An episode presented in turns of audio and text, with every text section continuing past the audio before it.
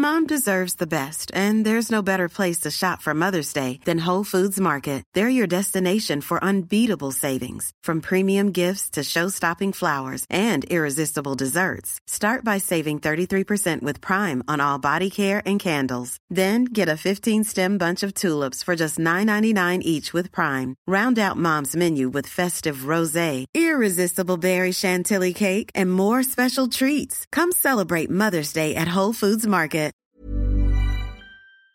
Bonsoir et bienvenue dans le podcast Culture PSG du lundi 12 février 2024. Nous sommes deux jours après un excellent PSG Lille qui sera notre premier thème du soir. Nous sommes deux jours avant PSG Real Sociedad qui sera notre second thème du soir. Donc gros podcast au programme.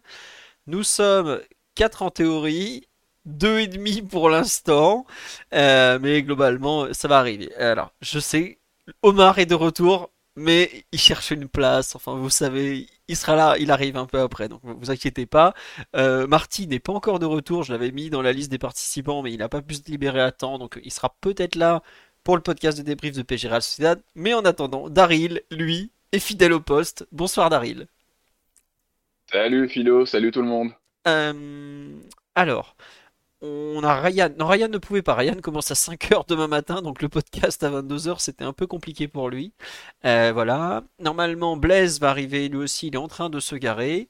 Euh, ah oui, on a des pilotes, hein. je suis désolé, ils sont tous en train de se garer, de faire ci ou ça. Ah là là, je me suis trompé dans le nom du, du podcast, effectivement, c'est ça d'arriver au dernier moment. Ce n'est pas Strasbourg PSG et Mercato, les deux thèmes, c'est PSG Lille et PSG Real Sociedad. Je suis désolé pour la fausse alerte, euh, en tout cas c'est effectivement les deux thèmes du soir. On va donc euh, revenir sur le match de Ligue 1 qui était samedi soir au Parc des Princes. Alors premier match de Ligue 1 samedi soir depuis, euh, je crois que le précédent c'était deux mois avant, parce qu'il y a quand même une programmation euh, Ligue 1 assez particulière cette saison. Canal Plus visiblement ne veut pas de, de la Ligue 1 et du PSG, donc on finit sur problème à chaque fois. Mais là, visiblement ils ont un peu changé d'avis. Mais bref, je vous redonne les buteurs pour ceux qui n'ont pas suivi. Ouverture du score de Yazici, si je ne me trompe pas, c'était la cinquième minute ou sixième, je sais plus.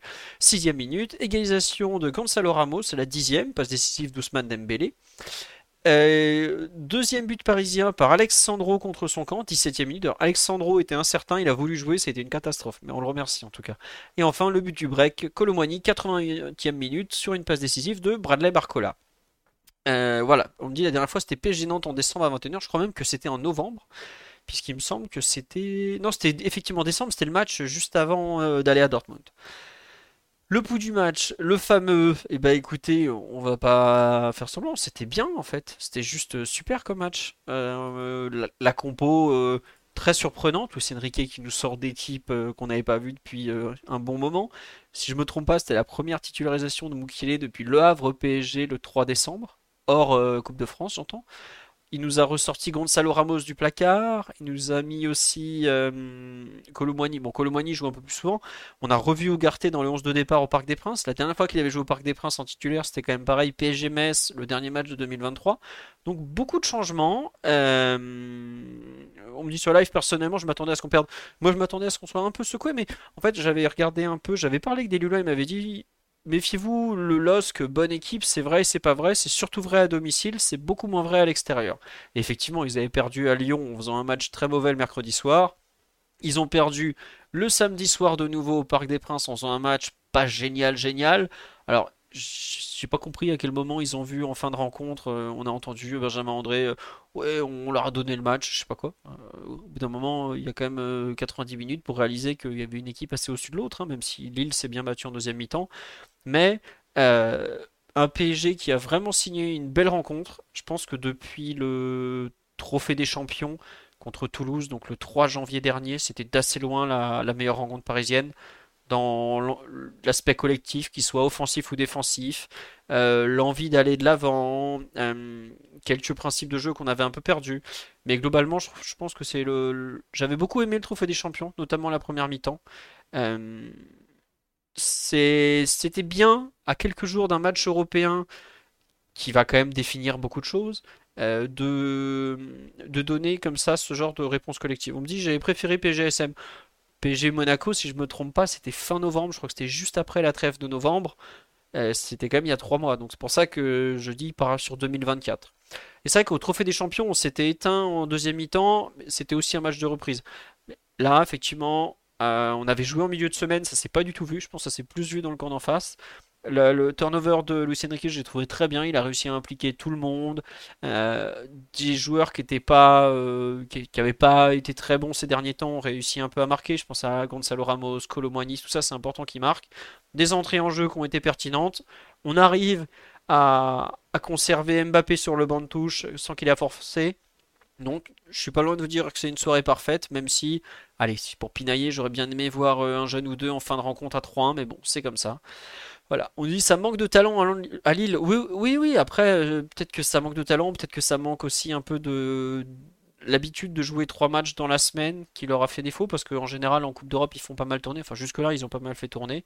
Mais globalement, euh, j'attendais pas trop grand-chose de ce match, un peu comme le précédent à Strasbourg parce qu'on sait qu'on est dans des semaines un peu de préparation d'équipe alternative et finalement bah on s'est régalé. Donc c'était un, un bien beau samedi soir au Parc des Princes. Avant de donner la parole à Daryl pour qu'il complète, merci à Nico Veukrug, à Tigris Mystique 75, à Oral B2 et à, Daryl pour le sub.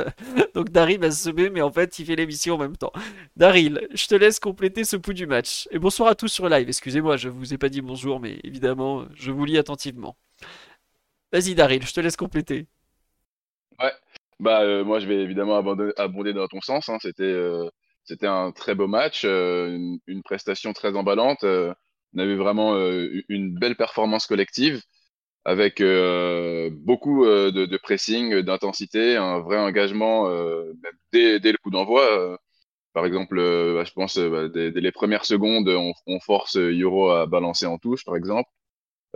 C'était donc, comme tu l'as dit, on a eu droit à beaucoup de, rotations de, la part de, de Luis Enrique, donc qui avait clairement euh, décidé de, de, reposer de reposer ses cadres. Euh, et donc on voit que on a vu que le, le, match prioritaire pour lui dans la semaine, c'était clairement la, la, le match de Coupe de France euh, contre Brest. Donc c'était un, un, vrai pari de sa part qui a été très qui a été vraiment payant. Euh, il a été, il a poursuivi un peu dans cette stratégie de, de, de, donner du temps de jeu à tout le monde, parce que on avait un peu vu euh, lors des matchs précédents que ouais, il n'avait pas euh, décider de, de, cimenter un 11 de départ, mais plutôt de, de faire pas mal de rotations, mais euh, jamais dans, dans, les proportions que qu'on a vu euh, samedi. Euh, donc là, la, la composition pouvait paraître un peu un, peu étonnante, étant donné le, le, le, pédigré de, de l'adversaire. C'était quand même une, une, grosse rencontre et puis un, un match qu'on n'avait pas, on n'avait pas su gagner le, match aller. On s'était fait reprendre à la, en fin de rencontre. Et euh, bah, euh, voilà, comme je l'ai dit, le, le, le, pari a été payant. On a vu en fait euh, un peu, euh, un peu tout, tous les principes de jeu. C'était un peu une synthèse de, de, tous les principes de jeu, de tout ce qui a été mis en place de, depuis le début de la saison qu'on a vu à l'œuvre. donc notamment, bah, voilà, le, le système, le, le pressing. Euh, les, les, les, mouvements entre les joueurs, les associations côté droit. Alors c'est avec cette fois-ci euh, Mukele euh, à la place de Hakimi, mais qui a évolué un peu dans, dans le même rôle.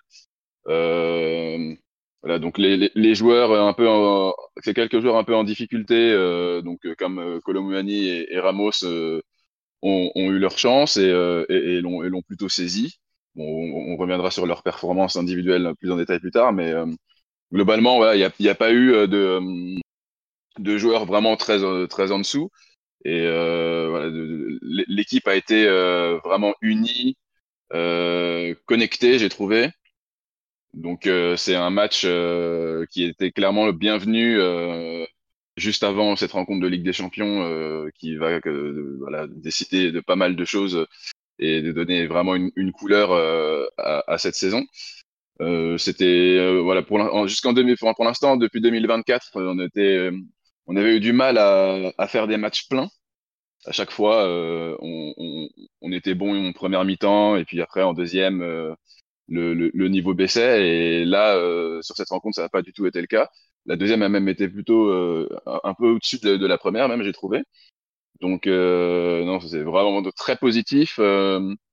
et c'est, voilà, ça tombe pile au bon moment pour donner bah, de la confiance euh, au groupe, euh, aussi bah, aux supporters évidemment, et, et préparer cette rencontre très importante des mercredis dans le meilleur des climats.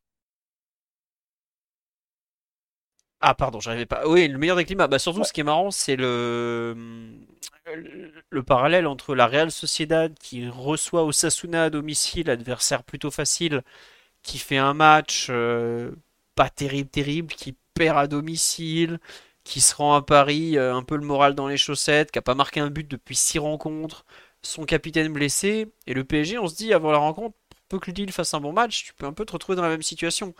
Et c'est là où ça devient vraiment très très cool pour le PSG, c'est que bah, pas du tout en fait. Tu fais ton meilleur match depuis, euh, je sais pas, j'ai envie de dire des semaines, euh, pour ne pas dire des mois. Comme tu dis, on joue vraiment demi-temps. Tu retrouves des principes collectifs, tu retrouves des individualités que tu attendais plus forcément à ce niveau-là, qui d'un coup sont, sont, de retour. voilà. on nous dit c'est très... blessé aussi? Oui, pas de blessé, effectivement. Bah après, tu avais un peu Marquinhos qui a toujours les adducteurs qui sifflent. Mais bon, globalement. Oui, oui, la Real Sociedad n'a pas marqué depuis 6 matchs. Ça fait 300, je crois 385 minutes ou 585 minutes, un truc euh, hallucinant. Euh, ou c'est 6 matchs en Liga, enfin un truc euh, vraiment, j'ai vu ça le jour, j'ai fait, oh, mais c'est pas possible. Et si, si, si, c'était le, justement le titre de. Ouais, ça devait être en Liga qui sont pas mis depuis 6 matchs. Enfin, un truc, c'est là, genre, mais comment c'est possible, quoi?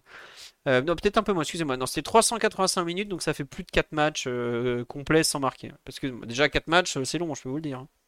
Dites-vous que le PSG marque en général 2 à 3 buts par match, pour vous donner une idée. on nous dit pas la première fois qu'André Silva fait une saison sans marquer de but. Ah ben, André Silva et Omar Sadik en attaque chez eux, c'est 3 buts cette saison. Voilà.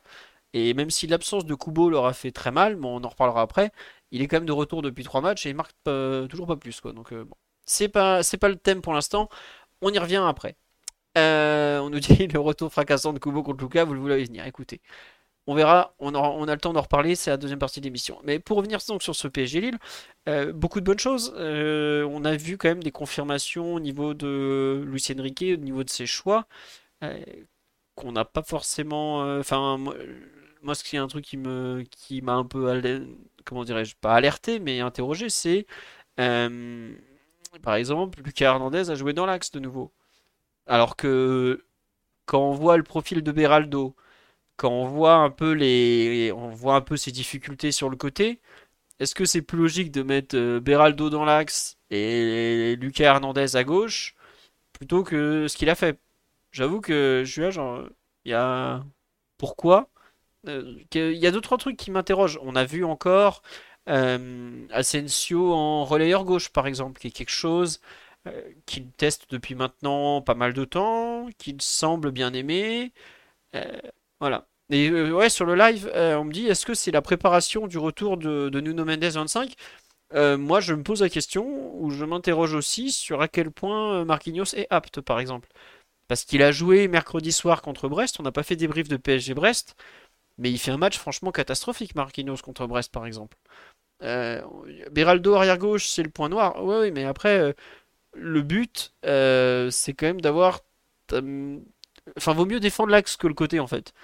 Si tu penses que tu peux lâcher un peu de l'est sur le côté parce que tu vas mieux défendre l'axe, bah tant pis, tu défends l'axe avec Lucas Hernandez et tu te débrouilles avec Beraldo.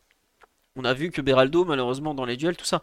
Mais en tout cas, dans les choix qui ont été faits, euh, voilà. Est-ce que Lucas, c'est pas aussi une manière de le ménager en le faisant jouer dans l'axe? C'est possible. Mais Lucas, il revenait de, de suspension, donc il n'avait pas joué depuis 8 jours. Il joue 70 minutes. Et déjà, on le sort. Ah, il est très très ménagé. Après, euh, il vaut mieux parce qu'on sait que c'est un joueur qui a eu quand même pas mal de blessures dans sa carrière.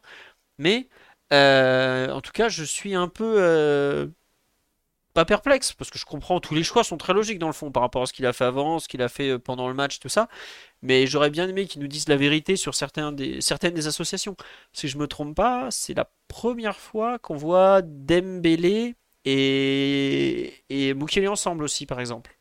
Voilà. Oui, je pense, parce que Mukele, il avait fait qu'un seul match euh, euh, titulaire euh, à droite. Ouais.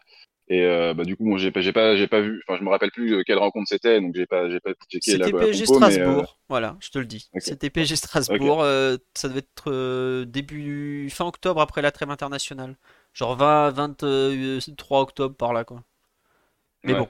Mais du coup, c'était effectivement la, première fois qu'on voyait les deux associés. Et euh, justement, à chaque fois qu'on parlait de, de Mukele et de, bah, de son absence de temps de jeu, on revenait un peu sur, euh, sur ça et sur, son incapacité posée à, à, remplir le, le, rôle de Hakimi. Et donc là, c'est la première fois qu'on a vraiment pu le voir à l'œuvre euh, bah, dans, ce rôle-là, associé à, à Dembélé, donc au titulaire indiscutable de, dans cette position. Et bon, on a vu quand même, euh, il a donné quelques, quelques réponses plutôt positives, j'ai trouvé.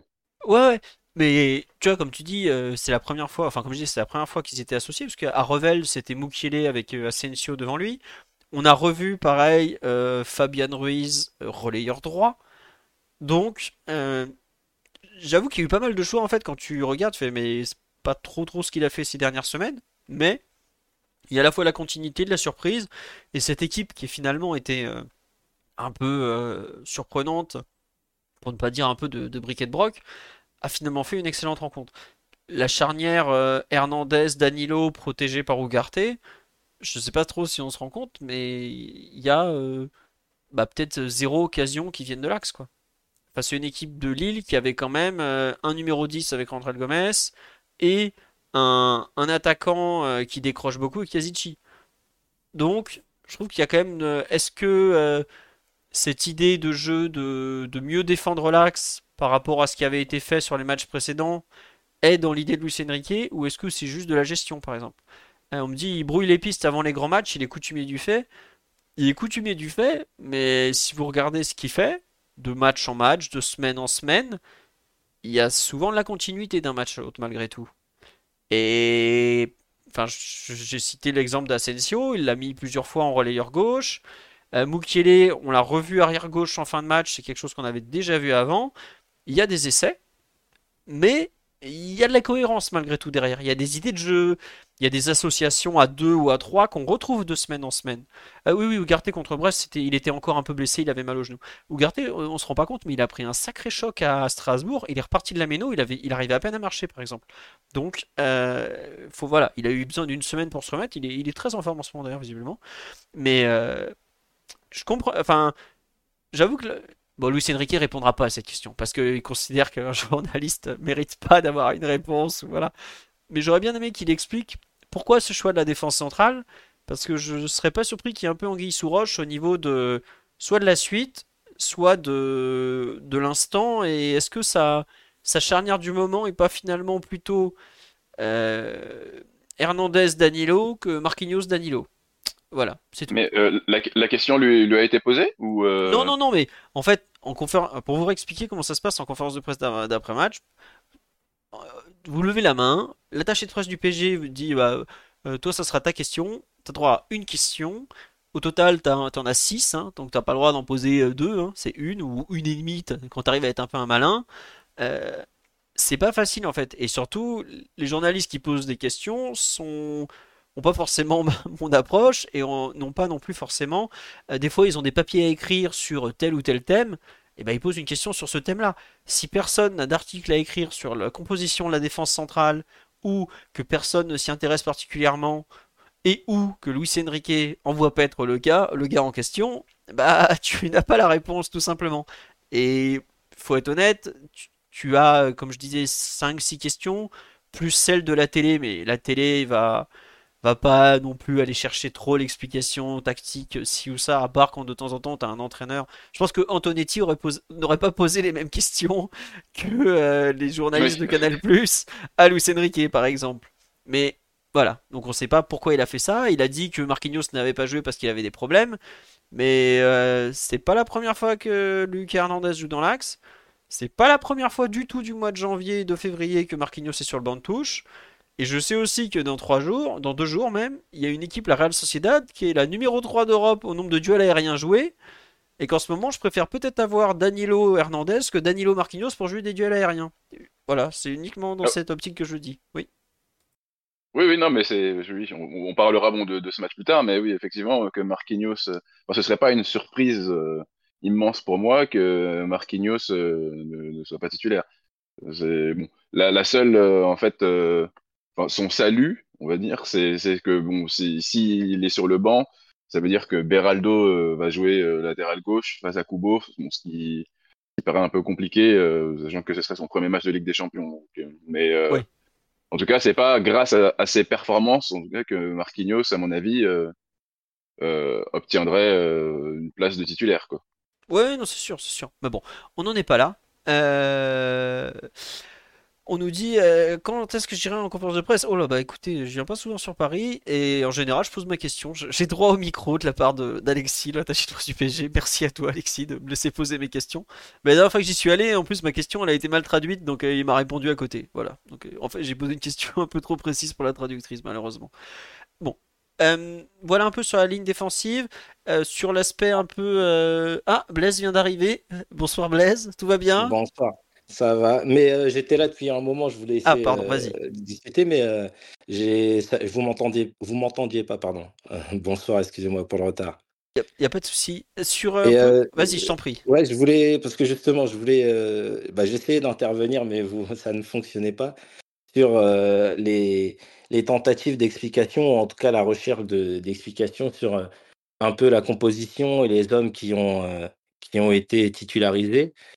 Il y a, je pense qu'il y a les, deux explications que tu as, pu, euh, pu avancer, que ce soit entre gestion et volonté d'avancer sur des, des choses qu'il recherche.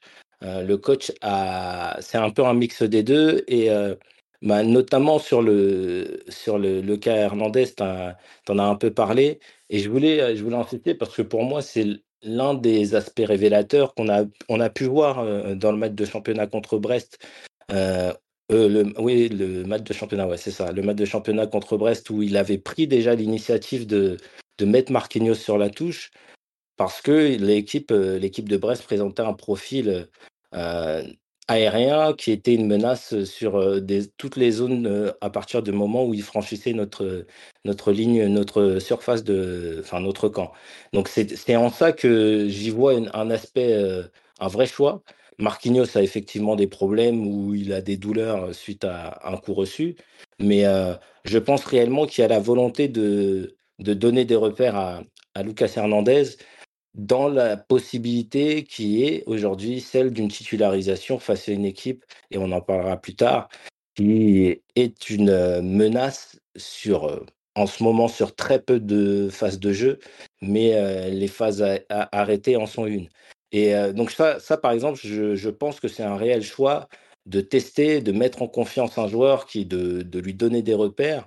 Et on voit que bah, Lucas Hernandez répond très positivement quand il s'agit de, de rebasculer dans un poste qui est plus préférentiel pour lui.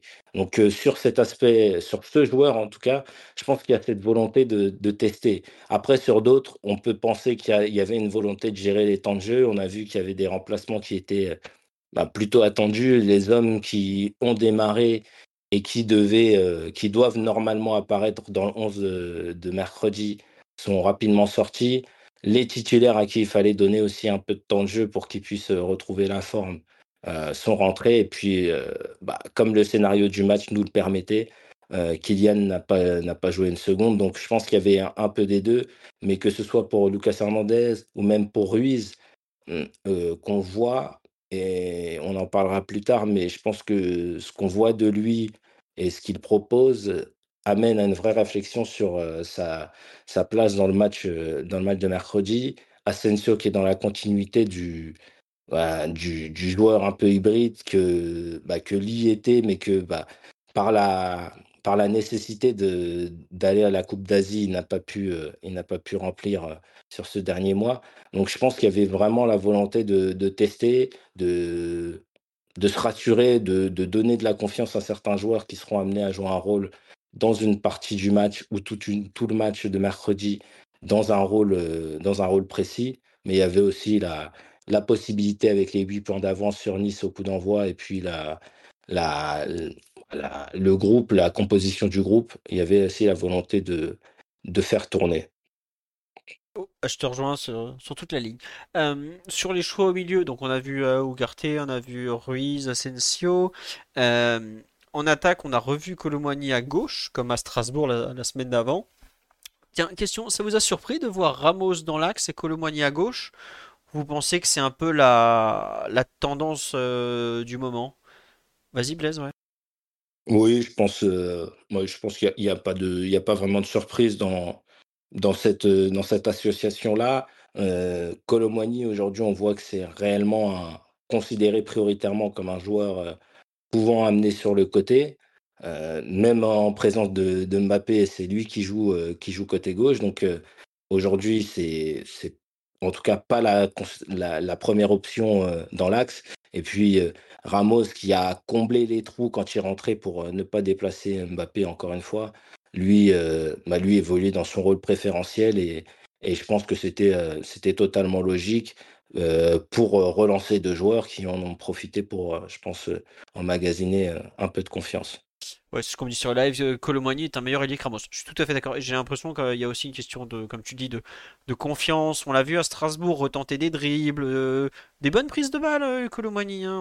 bon, il a quand même beaucoup été moqué pour, euh, pour ses contrôles et tout. Et oui, c'est sûr que quand tu passes au poste d'allié gauche au PSG après Neymar, c'est compliqué, tu vois, en C'est exactement ça. Il y a, il y, a des, il y, a, il y a plusieurs choses dans ces matchs. Il y a il y a ces ratés, et ça, on ne peut pas les nier parce qu'ils sont très marquants. Et, et en plus, parce que ça arrive sur des tentatives où bah, on a eu l'habitude et on a mangé beaucoup de caviar. C'est vrai qu'avoir sur les côtés Neymar, Mbappé, euh, Di Maria, même Messi, quoi qu'on en dise, ou d'autres, pendant des années, on a eu des, des, joueurs qui étaient capables de réussir la majorité de leur 1 contre Donc c'est vrai que lui, quand il pousse le ballon et qu'il essaye uniquement par sa vitesse de faire la différence, c'est, bien moins esthétique et bien moins efficace. Mais il y a, y a, du mieux dans ces matchs. On, a, tu l'as dit, au, au, départ, on ralliait euh, ses, contrôles. Aujourd'hui, même collé à la ligne de touche, il arrive à, maîtriser le ballon. Après, c'est dans la suite de l'action, c'est souvent un peu aléatoire, mais il y a, du mieux et, je pense que lui montre qu'il il est réceptif à cette, cette confiance manifestée par son, par son coach. Et, et puis, il montre aussi qu'il a du caractère parce que c'est même s'il peut disparaître par les matchs, parce que c'est pas non plus vraiment son rôle de, de coller en ligne et de, de, demander, de demander des duels, mais, mais quand il a le ballon dans les pieds, il se cache pas, donc c'est plutôt positif. Et, vraiment pour Ramos, rejouer à son poste, je pense que ça a, été, bénéfique, même pour lui au niveau des déplacements, il a toujours une influence qui, peut être relative. Après, on, a, l'habitude, d'autant plus cette saison, d'avoir un numéro 9 beaucoup plus mobile et beaucoup plus euh, bah, capable de proposer euh, des choses complètes. Donc, on, mange beaucoup de caviar, mais euh, lui, retrouver sa place, retrouver des, coéquipiers qui, qui vont bah, vouloir le, mettre en valeur, je pense que ça le, ça l'aide à tous les demi en confiance et dans la composition et dans la, dans la continuité de ce qu'on disait tout à l'heure, c'était, bien vu dans la gestion, je pense. Oui, et d'ailleurs, Ramos joue 70 minutes en finale. Hein. Donc euh, c'est pas si mal hein, pour quelqu'un qui n'avait pas joué 90 depuis la Coupe de France. Je pense c'est son plus gros temps de jeu en championnat depuis le PSG Monaco de novembre, dont je parlais tout à l'heure, qui était, si je ne me trompe pas, genre le 26 novembre ou 24 novembre, voilà. Euh, ça faisait pratiquement deux mois et demi qu'il n'avait pas joué un match, euh, je vais pas dire complet, mais une bonne heure en tout cas. on nous dit ce qu'on pense comme un échec a quand même mis deux fois le nombre de buts du neuf titulaire d'en face. Oui, oui, euh, voilà. C'est, faut, euh, ça fait relativiser. Et c'est vrai que Colomani, il a un peu le. On en parle sur live, c'est très vrai, c'est le, syndrome de Cavani. C'est que quand il était à côté de, de Neymar, Mbappé et Di Maria, t'avais l'impression qu'il avait des caterpillars au pied. Et le même joueur, tu le mettais dans l'équipe d'Uruguay, je pense notamment à la Coupe du Monde 2018. Euh, il faisait des trucs déjà, mais euh, il fait pas ça au PSG. Mais si, c'est juste qu'en fait, au PSG, le niveau technique autour de lui est tellement relevé que le moindre défaut se voit en fait. Et Colomani, euh, on le mettait en équipe de France ou à Francfort, personne s'attardait sur sa technique. Quand il se retrouve à côté de Mbappé, qui, malgré ses qualités de vitesse, a par exemple des contrôles d'une propreté impeccable, Dembélé pareil, des joueurs très très forts techniquement, très propres, bah oui, euh, il dénote un peu, oui, forcément. Mais c'est pas pour autant, faut savoir un peu mesurer, euh, mesurer ça sur une échelle un peu plus, plus globale, quoi. Voilà. Ah oui, avec Cavani Coupe du Monde 2018, on me dit que c'était transformé en Pablo Aymar, mais c'était Van Basten, Cavani à la Coupe du Monde 2018, il faisait de ces trucs avec euh, Suarez, c'était incroyable. Mais au PSG, il est revenu, on fait Ah, mais c'est pas possible, il est nul de nous. Ah non, ah non. Effectivement, Pablo Aymar, belle référence, comme on dit sur live.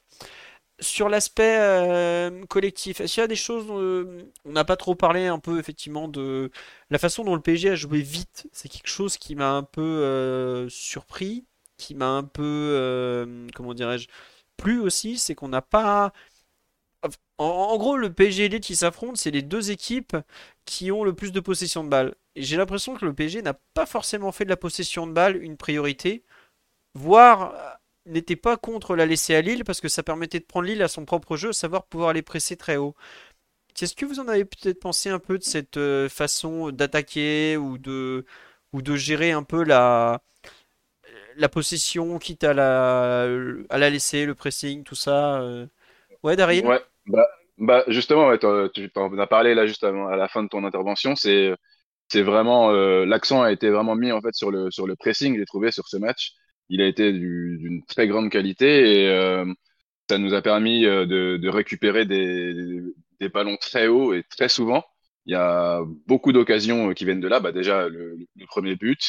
Euh, mais voilà, tout au long du match, on a, on a récupéré euh, des, des, ballons euh, dans, les, dans les 30 mètres adverses. Et, et donc, comme on, on comme on, on, récupérait le ballon haut et, et, les, les joueurs étaient positionnés les, assez, près, assez près les uns des autres, ça nous a permis d'avoir des, des, enchaînements assez rapides euh, vers, vers le but adverse.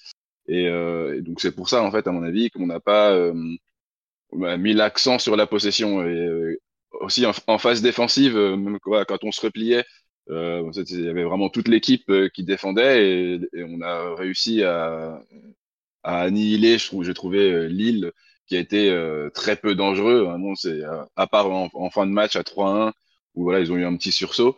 Et euh, donc on a, on a réussi à, à contrôler la rencontre euh, mieux que d'habitude, même sans ballon. En fait. Ce qui du coup ne, a fait que, à, mon sens, euh, on n'a pas eu euh, autant besoin de, la possession. C'est un adversaire en plus qui lui-même euh, a les moyens euh, et la volonté de, de, garder le ballon et d'étirer ses, ses, temps de jeu. D'ailleurs, c'est marrant, c'est qu'on a fait l'exact contraire du match aller, où on voulait absolument la possession, on a fait tourner de façon parfois un peu grotesque, si vous vous rappelez, pour finalement euh, la perdre un peu en fin de match et se, faire rattraper, quoi. Donc, euh, c'est marrant, l'adaptation d'une rencontre à l'autre, d'un adversaire à l'autre. Euh. C'est vrai que déjà en coupe, euh, effectivement, comme on dit sur live, le pressing était, euh, ça avait été un peu mieux en mercredi soir. Bon. À, suivre honnêtement. Je suis pas sûr. J'ai vu beaucoup de ouais, il y a pas Mbappé dans le live. Et pas Mbappé sur le terrain, dans le 11, pardon, on, on presse mieux. Je suis pas sûr que bah, ce soit qu'une question de Mbappé non plus. Il n'y a pas que lui dans ça, le... bah, ouais, ouais ça, ça, joue quand même. Après, bon, il s'agit pas de dire que l'équipe est meilleure collectivement sans Mbappé ou enfin, c bon, ce serait un peu absurde hein, de, de, de, tirer ce genre de conclusion. Mais euh, le, le fait de, que, que Ramos joue au 9, euh, à mon avis, a, a quand même euh, eu un énorme impact sur la, sur la qualité du pressing qu'on peut parler de, ses limites euh, avec ballon, mais j'ai trouvé que sa prestation sans ballon, c'était celle vraiment, euh, c'était une prestation d'élite euh, au niveau de, la qualité de, bah, de, son pressing. Là, par exemple, sur le but, j'en parlais tout à l'heure, mais voilà, l'impact qu'il a euh, à la récupération. Euh, c'est pas lui qui récupère directement le, le, le ballon, c'est Dembélé, mais euh, il contribue euh, largement par son positionnement en fait à, à enfermer euh, Alexandro et à fermer la, la, ligne de passe vers Euro. Et ça a été un peu un peu ça tout le match. Il a été euh, vraiment excellent dans dans, dans l'abattage physique et et, et, dans, et dans le pressing. Et bon, Mbappé a, fait une plutôt bonne prestation à ce niveau-là euh, contre Brest en, en, Coupe de France, c'est vrai. Mais euh, clairement, dans, ce registre-là, voilà, Ramos a, des qualités euh, que Mbappé n'a pas. Et je pense que le, fait d'avoir une première ligne qui a euh, été aussi performante dans le pressing a euh, vraiment rejailli euh, sur, sur toute l'équipe.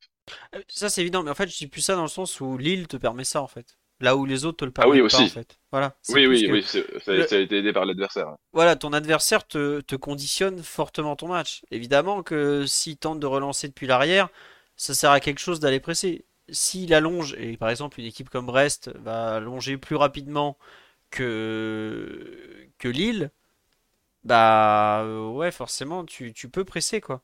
Euh, pareil, je me souviens euh, quand on m'a dit ouais, c'était nous on n'avait pas, on avait pas, on m'a dit ouais, le PSG il a très bien su relancer contre Dortmund. Bah ouais, forcément Dortmund il nous avait pas du tout pressé. Je trouve qu'il faut pas oublier le rapport de force par rapport à l'adversaire. Lille t'offre des choses que la plupart des équipes de Ligue 1 ne t'offrent pas. Savoir la possibilité de les presser, même si effectivement Ramos, comme tu l'as dit, a été excellent dans ce rôle et leur a fait vraiment euh, beaucoup de mal. Euh, il s'y attendait pas d'ailleurs. Euh, mais il y a une, en fait, il y a la qualité collective qui effectivement était très très valable samedi soir. Mais il y a aussi ce que t'offre l'adversaire et c'est là où je suis un peu perplexe de me dire ouais. Enfin, faudra pas dire par exemple mercredi soir que on a déjà perdu le pressing parce qu'Mbappé est revenu. Bah non, par exemple, la Real Sociedad, eux, ça leur fait pas peur de jouer long. Et c'est un peu ça qui me gêne dans l'analyse, c'est que tu ne prends pas en compte l'adversaire. Alors que c'est quand même une donnée clé, voire fondamentale, de, l'analyse. Et j'ai un peu l'impression qu'on euh, n'a pas assez considéré quel type d'équipe était Lille. C'est vraiment une équipe qui tente de jouer et tout ça. Mais malgré, depuis l'arrière notamment, de construire, d'alterner tout ça.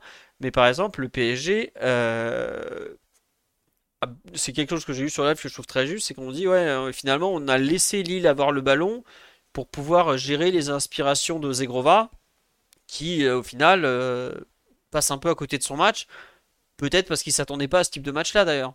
J'ai vraiment l'impression que Lille a été totalement décontenancé parce qu'on a qu'on a proposé collectivement, que ce soit avec le ballon ou sans le ballon. À savoir, avec le ballon, on n'a pas forcément tenté de faire des temps de possession longs, longs, longs. Au contraire, on a tenté d'aller euh, très vite vers l'avant. Et sans le ballon, on a tenté de presser très haut. Et alors c'est vrai qu'on a été parfois en difficulté, mais c'est normal.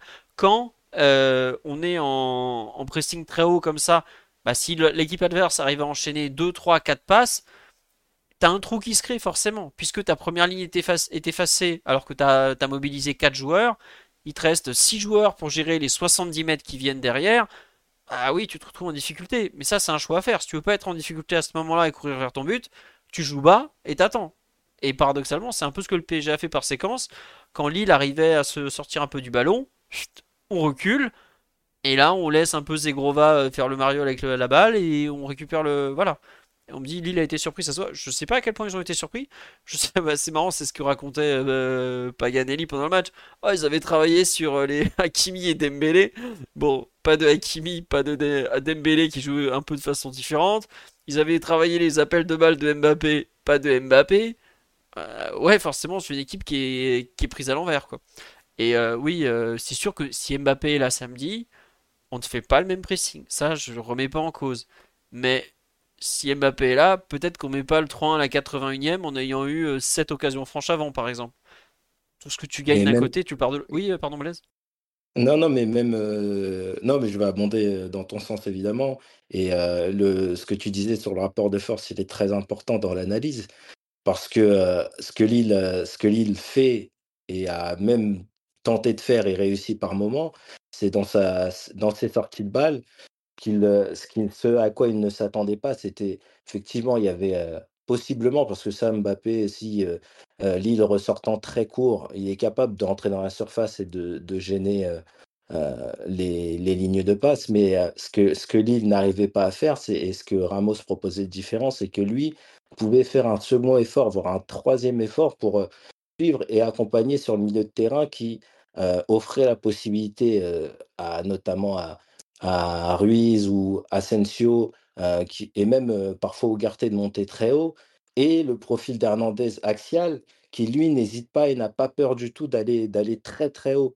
Donc ça, ça offrait une possibilité supplémentaire de ralentir et de permettre à l'équipe de se reconnecter. Donc c'est c'est un rapport de force. C'est Lille qui, eux, avaient travaillé des sorties de balles hmm, pour trouver l'axe et leur milieu de terrain et qui s'attendait à avoir une, bah, une, tranquillité en ayant éliminé plutôt facilement la ligne d'attaque, s'est retrouvé dans une problématique qui, qui, les a mis en difficulté et les, les moments où ils arrivaient à le faire, le profil athlétique euh, d'Ougarté qui arrivait à, ralentir ou en tout cas à suivre les actions euh, permettait à l'équipe de se reconnecter plus bas et d'attendre et de ressortir quand ils arrivaient avec la maîtrise technique qu'on peut avoir les ballons et d'avoir les situations qui offraient les comptes. Mais c'était vraiment la lecture du match. Je pense que le PSG, avec les forces en présence sur le terrain, a pu, a pu proposer ça. C'était bah, préparé, attendu, je pense, par le staff, mais il y a toujours la réalisation. Et, et je pense qu'on est quatre, parce que Omar nous a rejoint. On, est, on a pu être surpris par moment de ce qu'a ce a proposé le PSG, mais, mais les premiers surpris ont été les Lillois qui ne s'attendaient pas à une réponse de, de cette part, de la part de notre équipe. Ouais, non mais c'est ça. Omar, il est là, je vous ai promis, il est là. C'est tout. M'entends-tu, Omar? Ouais, je t'entends bien. Ah, c'est très plaisir de te retrouver, même si je te parle de temps en temps via d'autres réseaux. Euh, j'imagine que tu. On me demande si tu étais bien garé. Il est bien garé. il est chez lui. Ne vous inquiétez pas. On avait même mis une croix dans l'agenda pour. Il m'avait dit je serai là, ne t'inquiète pas. Euh, tout le live est debout là. C'est c'est le vraiment euh, t'as gagné la canne ça y est c'est reparti hein. bon bref euh, mon petit Omar ne part plus il, reste il reste inquiétez pas sur le match de, de samedi le retour du, pressing et de un peu cette, cette intensité défensive très forte j'imagine que, que tu as apprécié tu étais debout en train d'applaudir c'est quelque chose qui te parle ça forcément ouais bah c'est je pense qu'il faut, il faut revenir sur la bonne tenue en réalité des, deux équipes. Parce qu'en réalité, il y, a ce que, y a ce que Lille t'invite à faire. Euh, effectivement, bah, tout à l'heure, vous parliez de leur façon de, relancer et euh, d'isoler les milieux de terrain. Ça nous a permis de chasser très haut sur le chasser très haut et d'avoir beaucoup de succès dans ces phases de pressing. Euh, qui ne sont pas que dus, je pense, à, l'identité de, son, de ton numéro 9, mais aussi beaucoup au, volume physique retrouvé de, certains joueurs. Et, euh, un peu les, les, isolations qu'on a pu faire ont vraiment eu bah, dès la première séquence. Et l'engagement, tu vois que tu les mets bien en difficulté parce que tu fermes toutes les lignes de passe et ils préfèrent faire euh, une touche hyper risquée que de, chercher à repartir court. Donc là-dessus, euh, en réalité, c'est une réponse pas très surprenante parce que ça fait quand même partie des, des patterns qu'essayait d'implémenter Luis Enrique depuis plusieurs semaines, qui ont eu des succès euh, relatifs selon les, rencontres, jamais dans le temps long depuis, depuis au moins 5-6 matchs. Là, effectivement, bah, c'est une des grosses clés de, succès de ce, match-là. Et, euh, avoir retrouvé cette, euh, voracité, ça demandera quand même confirmation face à une équipe à des styles d'équipe qui vont avoir des points de référence offensive un peu plus marqués. Parce que là, Lille avait quand même des joueurs euh, extérieurs, très très extérieurs, notamment Zegrova qui joue beaucoup de 1 contre 1, et Yazici a une position difficilement lisible et facilement annulable, j'ai envie de dire, et euh, qui, qui te donne un succès euh, trop important pour moi dans, dans les phases de récupération. Donc une confirmation à, à noter, mais pour moi, l'immense satisfaction de ce match, elle n'est pas, pas sur ce volet-là, elle est plutôt dans le, dans le comportement des joueurs offensifs, notamment ceux de couloir, euh, qui ont montré euh, des aptitudes de très très haut niveau. Quand je pense à Dembélé et Barcola notamment. Très bien, très bien. Bah écoute, je crois que bon, on en est quand même déjà à 45 minutes sur la partie collective on va avancer, on nous dit, on nous parle de Dembélé, euh, oui, Ousmane, on va en parler après, parce qu'on n'en a pas trop parlé jusque-là, mais oui, évidemment, il a joué, euh, je crois, 60, 65, 70 minutes, et il n'y a pas photo, c'est l'homme du match, mais de, de très très loin. Euh, Ousmane était insaisissable, et on va, on va y revenir après. Est-ce que sur l'aspect collectif, Daryl ou Blaise, ou toi Omar, vous voulez rajouter quelque chose ou on avance un peu malgré tout parce que bon, on a quand même deux rencontres à parler oui, Blaise. c'est bon, on peut C'est bon, Daryl, c'est bon, Blaise, c'est bon, on Moi, avance. euh, je ne sais pas si euh, avant que j'arrive, vous en avez parlé, mais euh, le but encaissé, c'est quand même, et ça va, ça ah rejoint vraiment ce qu'a dit Omar, c'est la qualité que Lille peut proposer dans ce championnat. La sortie de balle à partir du 6 mètres, c'est exceptionnel. Franchement, c'est énormément de qualité. Ça, ça démarre court, ils arrivent à trouver long côté. Euh, ils arrivent à, bah, à se mettre dans, dans, le sens du jeu et trouver la situation. Franchement, ils nous ont mis hors de, hors de position, en plus avec un duel euh, un duel qui, dont on va pouvoir reparler après. Mais vraiment de la, énormément de qualité de cette équipe et, et je pense que c'est le, vrai démarrage de notre match et c'est ce but-là parce que ils, étaient, ils auraient été capables de nous mettre vraiment en difficulté. Hein. Ouais. Et d'ailleurs, on n'en a pas parlé parce qu'on parle beaucoup à Lille de, de Lenny Yoro, mais le match que fait Thiago Santos, c'est pas mal. Hein. Il arrive à attaquer, il défendait Colomboigny, euh, il était des fois dans du 1 contre 2. Euh, bon, quand il monte, il y a des moments où il est sur du 2 contre 1. Franchement, euh, je sais qu'on en, bah, en avait parlé, euh, Blaise sur le forum, je crois que c'est l'ami Brafon qui nous en avait parlé, parce qu'il venait du Portugal, c'est un peu notre spécialiste Liga Gauche. Et il disait, ouais, va falloir qu'il apprenne à défendre, mais au départ, c'est un gros talent, effectivement. moi, j'ai trouvé pour un, un arrière latéral comme ça, dont on disait qu'il était surtout très très doué offensivement, et c'est vrai, on l'a vu défensivement dans les duels et tout, euh, il s'en est bien sorti aussi. Donc, je félicite ce jeune. Je cherchais sa photo, voilà, Thiago Santos, c'est lui. Euh, bah tiens, on nous dit, j'ai pas, oh, si vous voulez, on peut faire un petit point Yaro. Euh, j'ai pas Euro, pardon. j'ai pas trouvé Euro très bon. Peut-être que je me trompe. Bah, je sais que je suis parti voir les notes sur, je crois que c'était le petit Lillois, il met 2 comme Alexandro. Bon, il était un peu en fin de chaîne. Je suis pas sûr qu'il pouvait faire beaucoup beaucoup mieux. Euh, c'est pas c'est pas facile. Il a 18 ans, hein, Lenny Euro. Il va jouer au Parc des Princes dans une équipe qui était euh, pas très fonctionnelle ce samedi soir. Je sais pas trop si on pouvait en attendre plus. Je pense que sous pression, ça a peut-être été le, plus fiable des 3 ou 4 de derrière. Mais c'est vrai qu'il a pas fait une très bonne semaine. Hein. À Lyon, au milieu de semaine, il est pas terrible. Là, ce samedi, il sort pas spécialement, spécialement du lot non plus. Bon.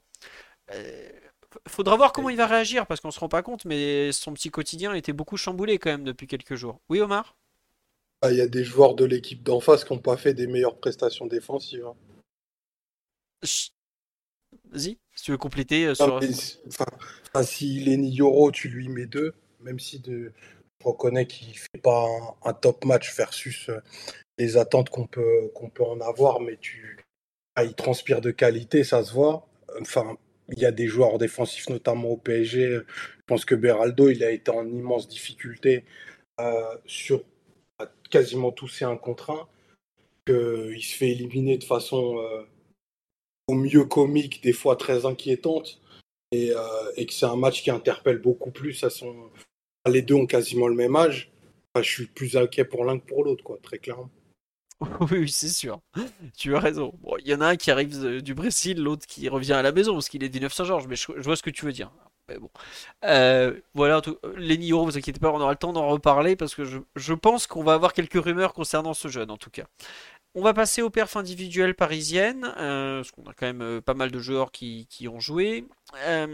bon, je suis pas sûr qu'on ait grand chose à dire sur Gonzalo, euh, Gonzalo excusez-moi, sur Kaylor Navas, parce que comme d'habitude on fait du goal vers l'attaquant, on remonte, hein, on remonte le terrain. Euh, il a, le pauvre, il a rien eu à faire. Premier match depuis deux ans ou presque euh, en Ligue 1, il a, il a rien à faire. Bon, écoute, au moins, il, s'est pas trop fatigué. Arrête tes teintures. Kaylor, tu, as 37 ans quand même, s'il te plaît. Même Chaouchi a arrêté dans les buts de l'Algérie, donc s'il te plaît, fais quelque chose, arrête tes bêtises, s'il te plaît. Plus sérieusement, sur la ligne défensive, bah, on va peut-être, euh, Omar, tu as ouvert le, dossier Peraldo, on va, peut-être en parler. Tu, l'as trouvé, toi, très très en difficulté euh, dans, les, dans les duels, notamment comme ça, côté gauche. Euh, T'es inquiet quand même euh, quand tu le vois défendre comme ça? Oui. D'accord, c'est clair. oui. non, mais après, je ne veux pas présumer, bien entendu. Enfin, je... Il y a toute une phase. Enfin, là, il, faut qu'il encaisse le transfert, il faut qu'il s'adapte, il découvre une, une, une, intensité très différente de ce qu'il a pu connaître. Et je pense que Lille est pas loin de proposer ce qui se fait de mieux dans le jeu extérieur dans, le championnat, mais tu sens quand même, et il y a deux, trois trucs qui, transpirent assez, même quand tu vois que trois, quatre matchs d'un joueur, qu'il a une appétence pour le duel qui est très relative. Alors, euh, je dis pas que tu peux pas être un brillant défenseur euh, en n'ayant en pas cet attribut-là, mais là, en fait, la, façon dont il se fait éliminer à plusieurs moments du match et que surtout il n'y a pas de, il a quasiment pas de réaction derrière et qu'il reste planté sur ses appuis, moi, elle m'inquiète un peu parce que, ben, effectivement, il n'est pas d'une vivacité euh, monstre. mais il a surtout une assez faible voracité défensive, j'ai envie de dire.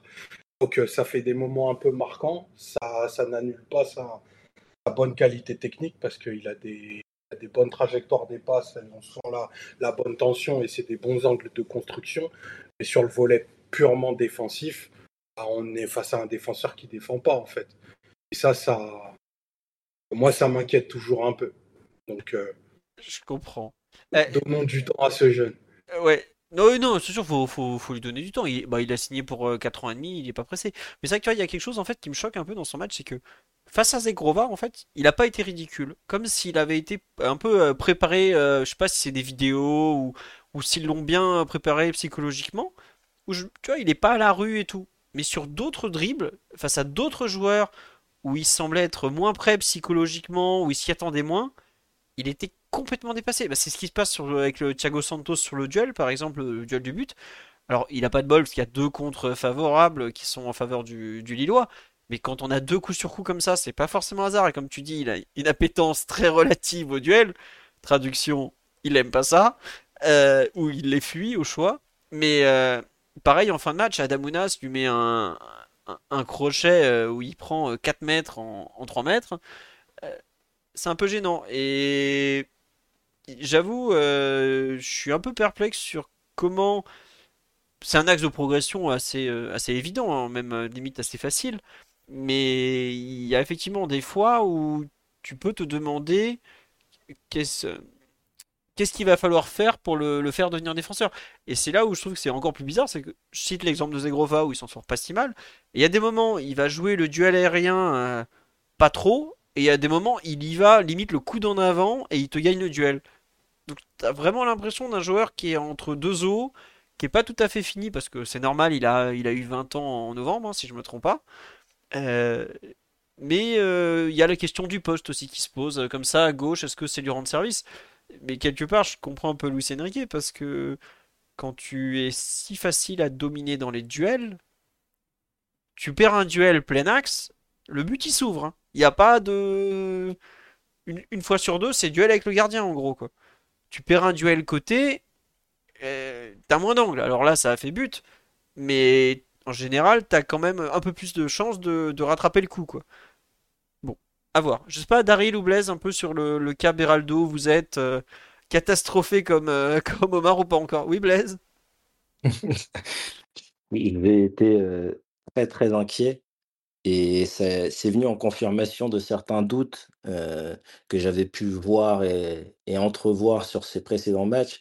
Mais généralement, ce qui me permet de relativiser et d'avoir, bah, comme tous au-delà de son âge, de l'espoir, c'est sur les prestations qu'il est capable de, produire quand il est axial, où il arrive à gérer un peu plus intelligent, intelligemment pardon, ces duels-là même s'il n'a il a pas forcément une adversité encore, euh, encore très folle, mais où on voit que bah, en étant euh, axial avec donc un, central euh, qui, lui, fait face, qui est à ses côtés, il est capable d'avoir une gestion beaucoup plus intelligente de, bah, de son physique et de ses limites et peut-être des qualités de l'attaquant adverse. Donc il y a, beaucoup de travail. Mais c'est vrai que au-delà de ce qu'il est capable de produire par moment avec le ballon, on voit que c'est un joueur qui n'est pas prêt, on sait, on pouvait s'y attendre, mais qui montre des limites qui sont très inquiétantes et il est encore plus, c'est que c'est pas forcément au haut niveau. On a pu avoir des joueurs où on se disait, bon, lui, il a des limites quand ça va un peu plus haut, mais lui, c'est très tôt et face encore une fois, je le dis, à une adversité qui n'est pas les hauteurs, les hauteurs auxquelles on attend le, PSG à la fin de la saison. Donc euh, très inquiet, euh, mais bah, un très mauvais match. Comme, on, vous disiez tout à l'heure, si jamais Yoro avait deux, euh, je pense qu'il aurait eu un. Mais, mais on, va, on va encore bah, on va le laisser travailler, le, le, le laisser grandir et puis, et puis voir les signes d'amélioration. Ouais. Après, tu vois, quand tu parles des hauteurs auxquelles le PSG est attendu, je suis pas sûr que le PSG considère que Beraldo est un joueur aujourd'hui pour la Ligue des Champions. Hein. Pour moi, il le voit comme un joueur de Ligue 1. Bah, il a été euh, très correct à Strasbourg, qui est milieu de tableau. Il a été en difficulté contre Brest, qui est de tableau. Difficulté contre Lille, qui est de tableau. C'est pas spécialement étonnant dans le fond. hein. Enfin, je suis pas sûr que tu vois qui- que le club le voit aujourd'hui comme euh, comme de comme un joueur apte vraiment pour jouer à la Ligue des Champions par exemple. Ils l'ont mis dans la liste, mais je pense que je serais pas surpris qu'il joue pas pas beaucoup de- des prochaines semaines quoi. Moi, moi euh, là où je, je peux te rejoindre, hein, après, c'est les, c'est le seul motif euh, où je te rejoindrai pour le moment, en tout cas en l'absence de Nuno Mendes, c'est sur le replacement de Mukele sur le poste à gauche en fin de match. Sans ça, et, bien évidemment sans sa, sa titularisation, puisqu'il n'avait pas eu de minutes de, jeu, j'aurais j'aurais pu penser que c'était une option très crédible pour avoir un rôle dans, le match de mercredi. Ouais, non mais je je sais pas, je suis un peu perplexe. À un moment, je me suis dit, est-ce que Luis Enrique va pas l'envoyer vraiment au feu? Euh, d'un côté, euh, un mec qui gagne pas des duels, qui va jouer contre Kubo, c'est un peu gênant quand même. On verra, écoutez. On n'est pas encore là. Mais oui, j'attendais pas qu'un gamin euh, de 20 ans qui arrive du Brésil, qui a, je crois, que 40 matchs en pro, soit performant sur un poste qu'est le sien avec des défauts aussi marqués. Faut, voilà. Il y a une question d'adaptation, d'athlétisation du joueur aussi qui est un peu, un peu léger à ce niveau-là. Oui, il est là pour, euh, pour 4 ans et demi, il est pas là pour, euh, pour 5 mois en prêt, quoi. Donc euh, voilà. On va attendre, c'est pas, c'est pas grave. hein. Il- le PSG a gagné quand même, et bon, il n'a pas non plus fait euh, 3 pénaux dans le match, ce genre de choses, quoi.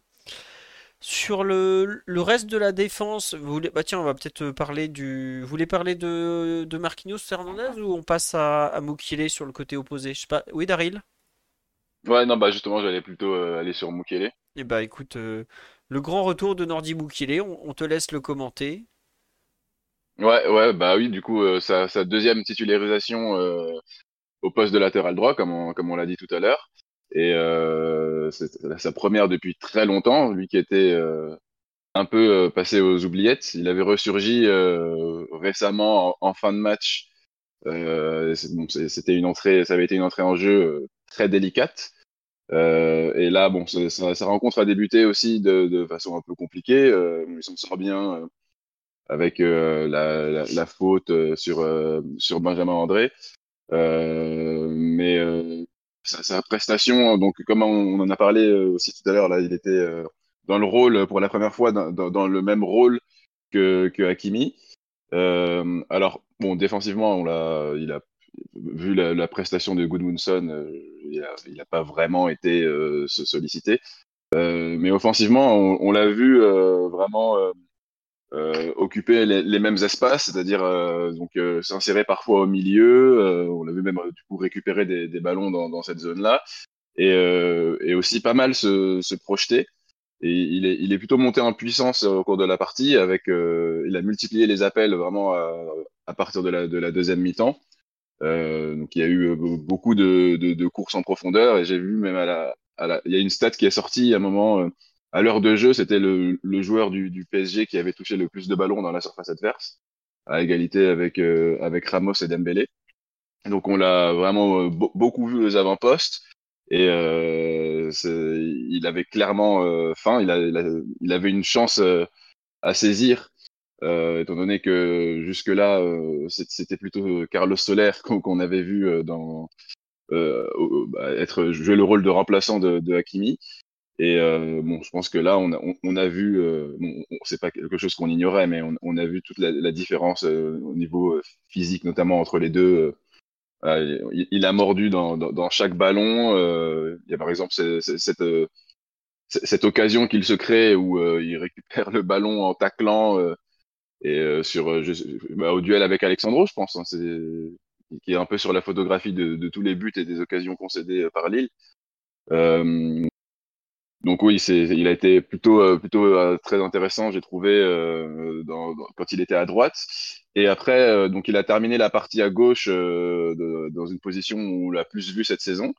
Et, euh, et là aussi, il a été plutôt à son avantage, j'ai trouvé, même euh, quand il fallait relancer sous pression, euh, il, il a réussi à, à, à se démerder, euh, même co- coincé euh, contre la ligne de touche euh, pour, euh, pour, pour relancer proprement. Euh, il y a aussi euh, le, le sauvetage sur la ligne en toute fin de match.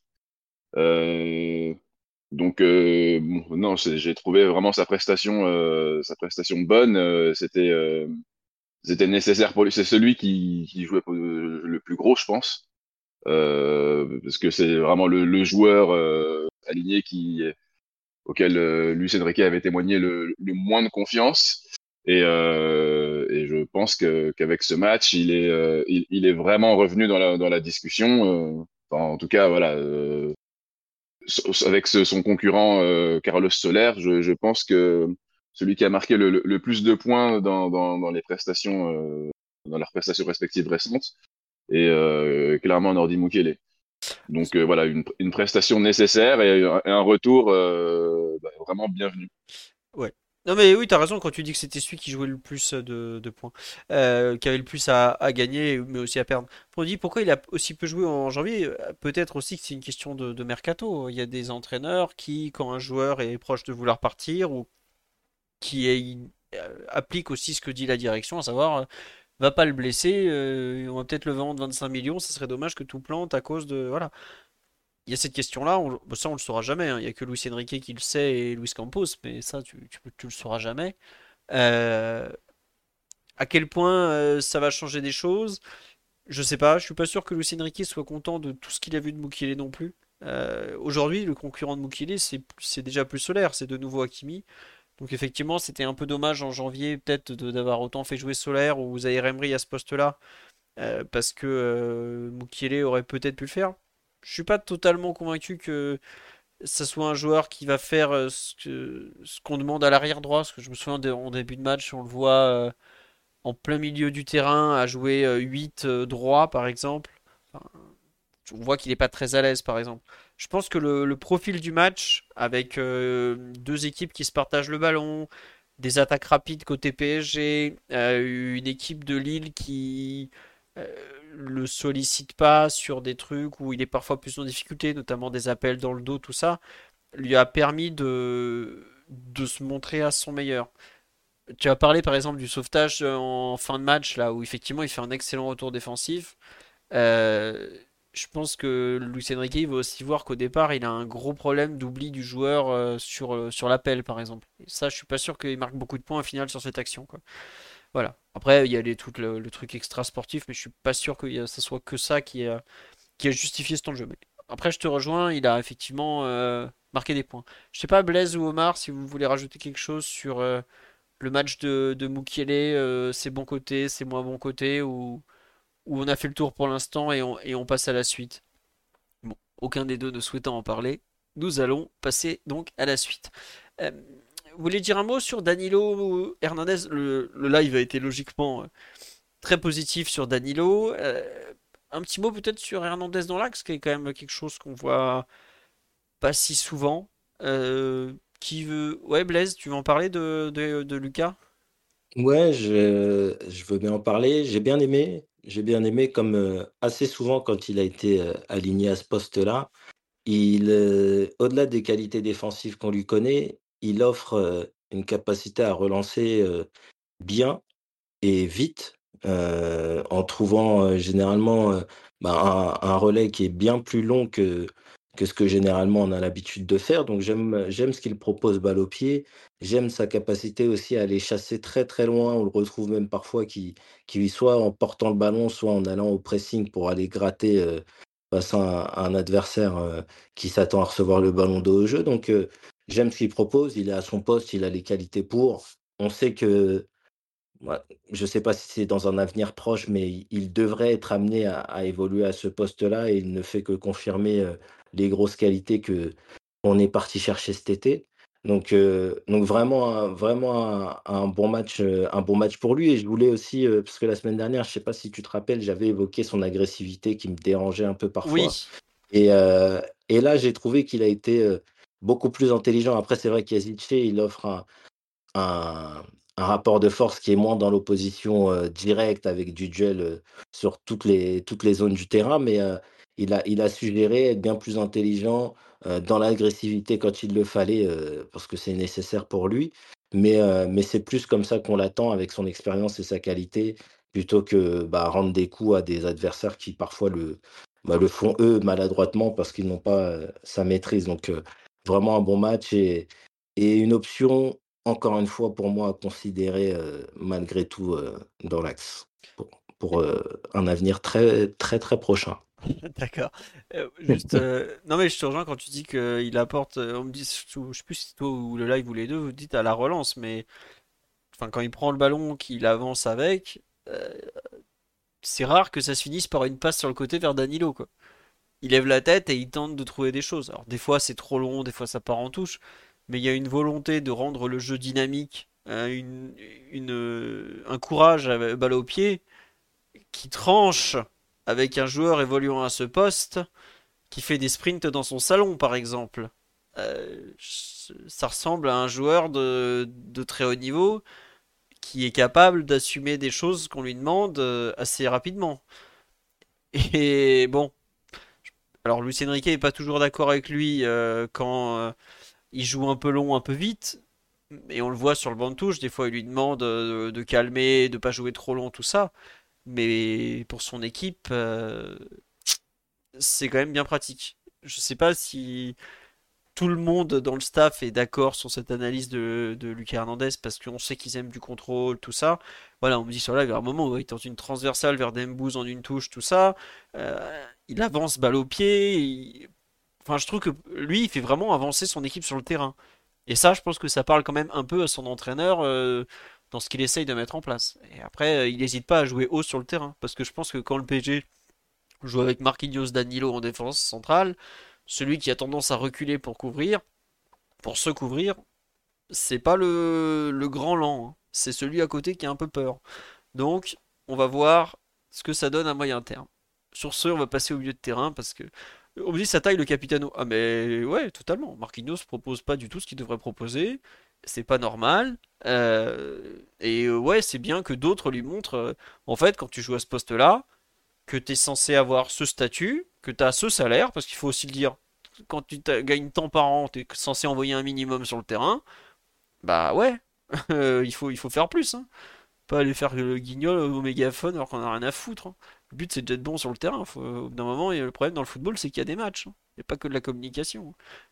Bon, bah il y en a un qui fait pas que de la communication, qui fait des matchs, qui prennent exemple, comme on dit. Allez, sur ce, on va attendre mercredi pour enterrer l'autre définitivement.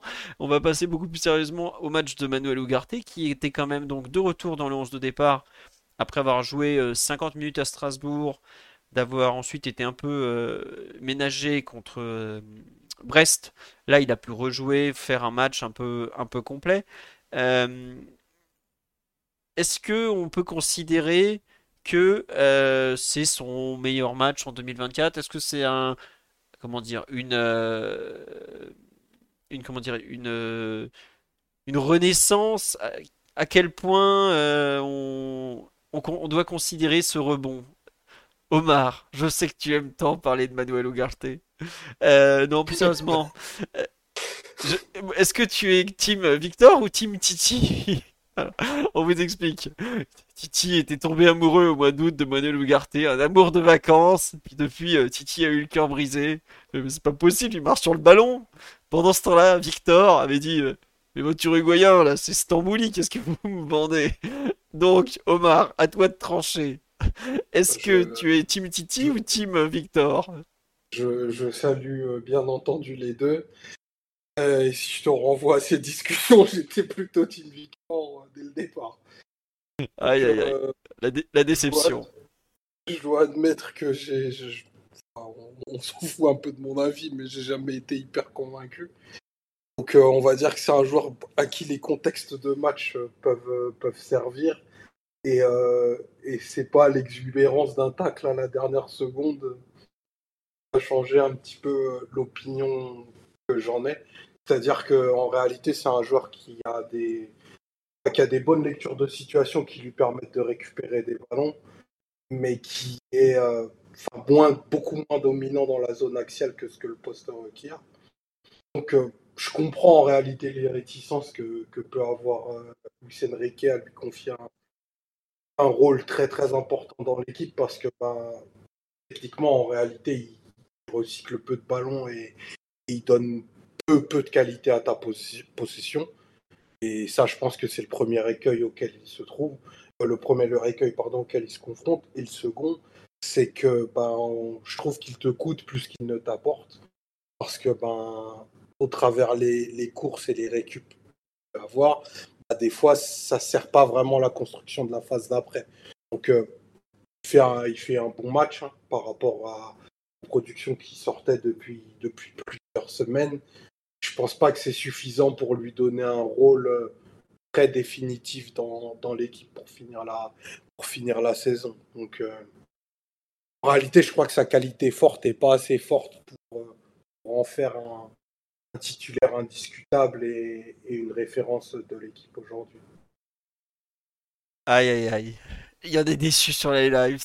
non mais oui, après, il faut lui reconnaître qu'il fait un bon match. Mais c'est vrai que quand on me dit sur euh, live, euh, il y, a, un contexte collectif qui fait effectivement que dans ces cas-là, il ressort. Et c'est vrai que ce que tu dis sur euh, il n'est pas assez fort sur sa qualité forte, c'est un peu ce qu'a montré la Ligue des Champions jusque-là. C'est que c'est censé être le meilleur récupérateur de l'équipe. Et tu l'as vu sur des gros matchs où le meilleur récupérateur, il n'a pas récupéré grand-chose. Et c'est là où, en revanche, les, les, défauts sont apparus très, très fortement. Donc, c'est pas c'est pas voilà. Après, euh, j'oublie pas qu'il a quand même que 21 ou 22 ans. Euh, il a le temps de progresser, oui, largement. Mais c'est bien de le voir au moins en Ligue 1 contre une bonne équipe être euh, en mesure d'exprimer ses, qualités. Il y a quelques mois, on se demandait où ce joueur était passé et on le voyait en difficulté même contre des équipes mauvaises. Enfin, j'ai des, j'ai en tête des matchs, je suis là genre mais wow, qu'est-ce que t'étais devenu Manuel Ugarte quoi. Donc on va pas l'enterrer. Après, est-ce que euh, ce match va tout changer pour lui? Euh, Je suis pas. Ouais, Orléans euh, ou Revel. Voilà, quand tu es en difficulté à Revel, oh, c'est gênant quand même. Bon. On va pas l'enterrer. Je suis pas sûr. Enfin, on va en reparler après de PSG Real Sociedad, mais est-ce que euh, ça va lui sauver la mise Est-ce que ça place À quel point ça place son CV pour le match? Je sais pas. Blaise, Daryl, votre avis sur ce, ce rebond de Ougarté, jusqu'où va-t-il rebondir? Il y en a deux qui doit parler là. Hein. Ce soit... Oui, Blaise, vas-y. Je... Non, je savais pas si euh, Daryl allait, euh, allait parler. Euh, bah, je, rejoins, je rejoins beaucoup Omar sur euh, le constat et sur le match. Ça, c'est... C'était bien sûr, euh, c'est voyant. On, a vu un, une belle prestation de sa part. Mais, sur les, les faiblesses qu'on peut lui reconnaître, c'est vrai que toutes ces touches, en fait, invitent, bah, l'adversaire un peu à le presser parce qu'il y a une, lenteur un peu gestuelle et puis, bah, bah, une touche qui est généralement un peu plus longue que ses coéquipiers donc c'est vrai que dans ce que veut faire le coach, il a des limites qui, heu, qui l'amènent à, bah, ne pas forcément être considéré comme une option prioritaire. Mais c'est vrai que dans cette équipe-là qui avait, heu bah, une première ligne de pressing plus difficile à, éliminer, un espace grand à courir où il pouvait, euh, bah, il pouvait faire ce qu'il aime, c'est-à-dire aller au duel, faire des, belles récupérations euh, qu'on n'espérait plus et, euh, et même sauver bah, d'un tacle une, opportunité dans notre surface en fin de match. Donc, il a été dans une configuration qui lui plaît, une configuration dans laquelle il arrive à s'exprimer. C'est au-delà de, ce que ça a pu apporter, c'est très bien pour lui parce qu'il en avait, je pense, besoin. Mais, euh, pour d'autres, euh, en tout cas pour les plans initiaux, du staff, est-ce que le PSG devrait être amené à devenir Je pense qu'il a encore beaucoup de, choses à, améliorer, notamment balle au pied, et, euh, pour, pour pouvoir s'exprimer. Est-ce que c'est vrai qu'on on l'évoque jamais, mais ce que ce qu'Omar a dit, notamment sur la, bah, la préparation de la phase d'après, son volume de course le dessert. C'est-à-dire qu'il n'hésite pas à aller euh, très souvent combler sur un côté sans avoir euh, vérifié que les compensations puissent exister sans, sans penser au déséquilibre et euh, bah, à la phase, une fois récupérée, comment on réorganise le jeu de l'équipe. Donc, il a, il a encore des progrès à faire balle au pied, mais ça, je pense qu'il est, c'est un footballeur professionnel, il a la volonté de s'améliorer pour aller combler et trouver une utilité. Mais il y a aussi euh, bah, des positions à tenir pour évoluer dans une équipe de Luis, euh, Luis. Ouais, il y a du boulot, quoi. Autrement dit, il y a du boulot. euh, Daryl, tu veux rajouter un mot ou tu veux On va peut-être un peu avancer parce qu'on a quand même encore 2 deux trois joueurs dont je voulais parler. Ou avant que tu aies absolument quelque chose à dire Non, c'est bon. Non, non, non, non, je suis plutôt d'accord avec ce qui a été dit. je ne dirais pas où l'un d'entre vous l'envoie pour la saison 2025-2026, mais spoiler, c'est pas au Barça ni à Chelsea, c'est un peu plus bas dans la hiérarchie. Euh, Daryl, tiens, tu veux dire un mot sur le, match d'Asensio qui est un peu euh, dans les joueurs en, balance pour le, match de Ligue des Champions? On sait qu'il est, euh, il est essayé par, Luis Enrique depuis 2-3 même 2-3 semaines, ouais, facile, dans ce rôle un peu de 8-10, relayeur gauche qui va très haut pour finir les actions. Tu, l'as trouvé comment ce week-end, Marco Asensio? Bah alors, sans ballon, je l'ai trouvé vraiment, vraiment intéressant avec vraiment un gros volume de. Euh, est, bah, D'ailleurs, les, stats étaient sortis. C'était celui qui avait couvert le plus de terrain derrière, euh, derrière Ugarte, qui m'avait un, peu surpris. Mais euh, voilà, il a, il a été plutôt, euh, plutôt intéressant à ce niveau-là. Il récupère d'ailleurs euh, sur un pressing un bon ballon il, tire après malheureusement sur, sur Chevalier. Après, avec, avec ballon, bah, c'est un peu ce dont j'avais parlé la, dernière fois. Je trouve que on, il, est un peu trop discret. Euh, il, a du mal. Enfin, il apparaît un peu par à-coup. Euh, et bon, quand il apparaît, il, fait généralement de, bonnes choses avec le ballon. Il, il, utilise bien. Euh, sa qualité technique euh, n'est pas à démontrer, mais euh, il, manque, je trouve, d'influence euh, sur le jeu pour être, à mon sens, une, solution vraiment durable dans cette position-là. Alors après, euh, c'est une position qui, si je dis pas de bêtises, en tout cas qu'il est encore un peu en train de découvrir. Je pense pas qu'il ait évolué euh, euh dans, ce rôle-là euh, dans sa carrière. Me diras. Ouais, Ancelotti, il y avait ah. un tout petit peu mis pendant quelques mois au Real, il y a, il y a, bah, il y a trois saisons maintenant, deux ou trois saisons, mais ça avait pas non plus été un, un bouleversement dans sa carrière, quoi. Ouais. Ouais, donc il, il, il est pas mauvais, hein, il est pas, il est loin de là même, mais mais voilà, je trouve que ça, ça, ça manque un peu de, de, présence et, et, d'influence quoi pour euh, pour être euh, pour être une option crédible. Euh. Je ne pense pas en gros que ce, match lui lui ait offert une place de, titulaire pour pour mercredi. Ouais, c'est ça. Je, te rejoins en fait. J'ai l'impression de voir toujours les mêmes matchs avec lui. Un joueur qui a pas vraiment de volume de jeu en fait, qui qui fait le travail parce que techniquement il est toujours impeccable, qu'il a un super pied gauche, qu'il est appliqué défensivement, il sent plutôt bien les coups, mais t'as l'impression qu'il disparaît des matchs des fois pendant 5 euh, minutes, 10 minutes. Euh, bon, il se définit comme un joueur axial. Un joueur axial, euh, en théorie, t'as un peu plus de volume de jeu que ça quand même. Donc je suis un peu, un peu perplexe. Je il, avait l'opportunité, pendant que Lee était à la Coupe d'Asie des Nations, de récupérer un peu euh, cette place, parce que c'est Lee qui avait cette place avant de, partir jouer avec la Corée. J'ai pas spécialement l'impression qu'il ait su la prendre en fait. Il, Lee il, revient demain à l'entraînement. Bah, c'est comme Akimi, il est revenu. Euh, bon, sa place, elle n'avait pas été trop trop prise. Hein. Là, malheureusement, c'est un peu pareil pour lui quoi. Donc, à voir. J'avoue que j'ai. Ouais.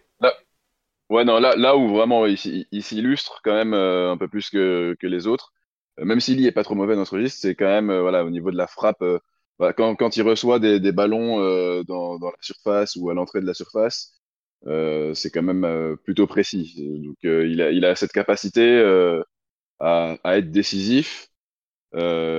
qui ou en tout cas à générer des, des, des, occasions qui, qui est intéressante dans, dans cette position mais je vois plus ça, euh, voilà, comme euh, euh, je les vois plus du coup être utilisés dans, comme un joker, un joker en fin de match, ou voilà, si, si on a besoin de, de marquer, le, faire rentrer dans, cette position où il est un peu plus offensif que les autres et où on sait qu'il a une qualité de, de, frappe et aussi une vision, une qualité de passe qui peuvent aider l'équipe dans, certains contextes. Mais euh, sur euh, voilà en, tant que titulaire depuis le en tant que titulaire je, doute que que ce soit euh, une solution durable il a pas de enfin y a, je trouve qu'il n'y a pas trop de quoi s'emballer c'est vrai que on en parle sa qualité de frappe ce week-end il a pas de chance mais euh, il y a l'occasion avec Chevalier où Chevalier fait vraiment un excellent arrêt mais il y en a deux autres où il est en bonne position il y a un coup franc il l'envoie dans les nuages et le, celle où il joue la carte perso il envoie une frappe bon et c'est là où je trouve euh, quelque part qu'il loupe la, fenêtre qui est ouverte pour lui. C'est qu'il a la chance de jouer, il a des ballons qu'il doit savoir bonifier et ils sont pas bonifiés. Bon, je parle, je parle pas des, coups de pied arrêtés parce que, quoique, il me semble que le seul qui est bien tiré, c'est le sien d'ailleurs du match. quand Mukiele reprend la tête au second poteau, il me semble que c'est lui qui tire. Bon, c'est des, enfin, c'est des matchs d'une équipe, euh, enfin, d'un joueur, d'un milieu de terrain de dépannage dans une équipe qui a pas trop de milieu de terrain, de milieu de terrain, pardon. Bon, il n'y a pas de quoi en faire de 10, 10 minutes non plus. On va parler quand même beaucoup plus. Oui, Omar, tu veux parler de Asensio, excuse-moi. Je vais aller un peu à, rebours. Vas-y. Moi, j'ai adoré son match. Euh, euh, et, je vais commencer par la fin. Je trouve que lui, contrairement à d'autres, il se positionne euh, peut-être pour une, être une option assez crédible mercredi. vu la config de match que pourrait offrir la, la Real Sociedad, ce qui, je pense, le fait, le fait exister un peu plus que les autres, parce qu'en réalité, euh, Enrique lui donne quand même beaucoup de confiance et, beaucoup de beaucoup d'opportunités de, se montrer. C'est que il a une interprétation complète de, plusieurs rôles sur le terrain. Il peut jouer un peu couloir, un peu axial, euh, un peu meneur de jeu offensif comme il l'a été. Et, euh, surtout, ce qui m'a j'ai trouvé intéressant et qui n'est pas quelque chose de très naturel chez, chez Asensio, c'est qu'il est archi discipliné et qu'il est hyper tourné vers les, vers les autres. Quand dans, dans ces moments de, confiance à, Madrid, bah, c'était une machine à, chercher les, positions de tir. Là, les positions de tir, en fait, il les crée par ses, par ses déplacements et par euh, la manière dont il s'associe. Et puis, j'ai vraiment trouvé que dans les 30 derniers mètres, Dembélé mis à part, bah, c'est celui qui avait les choix de jeu les, plus, clairs et les plus définitifs. Donc, euh, à la fin de la rencontre, moi, je me suis dit, euh, vraiment, je serais pas surpris si mercredi, en fait, il, est, titulaire. Mais vraiment aussi, et ça, on en parlera quand on, parlera de, la Sociedad, c'est parce qu'ils ont une façon de se replier qui incite à avoir ce joueur euh, un peu dézonant qui est capable d'occuper bien trois zones. Donc, moi, je trouve que la période que Asensio vit, elle est plutôt bien parce qu'il se marie bien avec toutes les offensifs. C'est le seul joueur euh, qui, à mon sens, ne va pas avoir de difficulté à fonctionner avec, euh, avec n'importe qui que tu puisses mettre sur le terrain. Tu peux le mettre avec Ramos, ça va marcher. avec Mbappé, bien entendu, sans le moindre doute. Dembélé et, Barcola aussi, tu vois. Donc, donc ouais, il, en train de faire son trou, je trouve euh, Asensio aussi paradoxal que, que ce soit. Mais tu vois, je te rejoins sur ce que tu dis sur le fait qu'il fasse son trou, qu'il ait des qualités que les autres n'ont pas. Mais euh, ça te gêne pas, par exemple, qu'un milieu de terrain disparaisse comme ça un peu du match, des fois pendant 4, 5, 10 minutes, alors que bah, la Ligue des Champions, euh, les temps faibles, tu peux pas vraiment trop. Enfin, t'essayes de pas en avoir trop, quoi, tu vois. Et je trouve qu'il personnifie un peu cette équipe parisienne qui, sur certains temps faibles, bah, disparaît totalement, en fait. C'est un peu ça qui me gêne. Ouais. Après, le truc, c'est que Asensio, si jamais t'en fais ton meneur de jeu, ça va pas être un meneur de jeu de première option. C'est-à-dire, c'est pas lui qui va. Euh, ça va pas être ta plaque tournante de l'équipe. Il va plutôt exister au travers de ses déplacements, de ce qu'il est capable de faire pour les autres. Et puis surtout qu'en réalité, il y a peu de joueurs qui sont juste sur une touche dans cette équipe. Même, même Dembélé, aussi créatif qu'il soit, bah, il, a, il a besoin d'un énorme volume de, ballons et de touches de balle pour, pour faire cette différence. Asensio, il a ça pour lui. Par des déviations, par, par des frappes un peu instantanées, ou faire ou marquer, ou faire des passes, ou vraiment trouver des bonnes décisions pour, euh, pour les, autres, les autres partenaires. Par exemple, Vitinha, c'est un truc, c'est une facette qui n'existe pas du tout dans son jeu. Lui aussi, c'est un milieu de terrain qui a, besoin d'un gros volume de ballon. Donc je pense que ça peut lui donner une, trajectoire un peu différente dans cette équipe-là parce que ben, même tactiquement, si jamais euh, tu avais un blessé, il est capable d'interpréter beaucoup, beaucoup de positions. Donc euh, j'aime bien la, la, tournure que prend la, euh, de son retour de blessure. Il avait déjà fait des choses bien en août. Et là, je trouve que même il passe presque un step au-dessus. D'accord, bah écoute, on, en reparle dans, quelques minutes. Oui, Daryl, tu voulais répondre? Ouais, non, mais juste là, sur, sur ces points-là, euh, là, là où, effectivement je peux rejoindre Omar, c'est euh, sur euh, sa, sa capacité vraiment à, s'associer avec les autres. Euh, il, il est plutôt intéressant euh, à ce niveau-là. On, on avait euh, pas, mal discuté en, en début, euh, en début de saison euh, des, des difficultés euh, de, de Vitinha, par exemple, à, euh, à, à s'associer ou, ou d'autres hein, euh, à, s'associer euh, avec les, les, les joueurs qui les entouraient.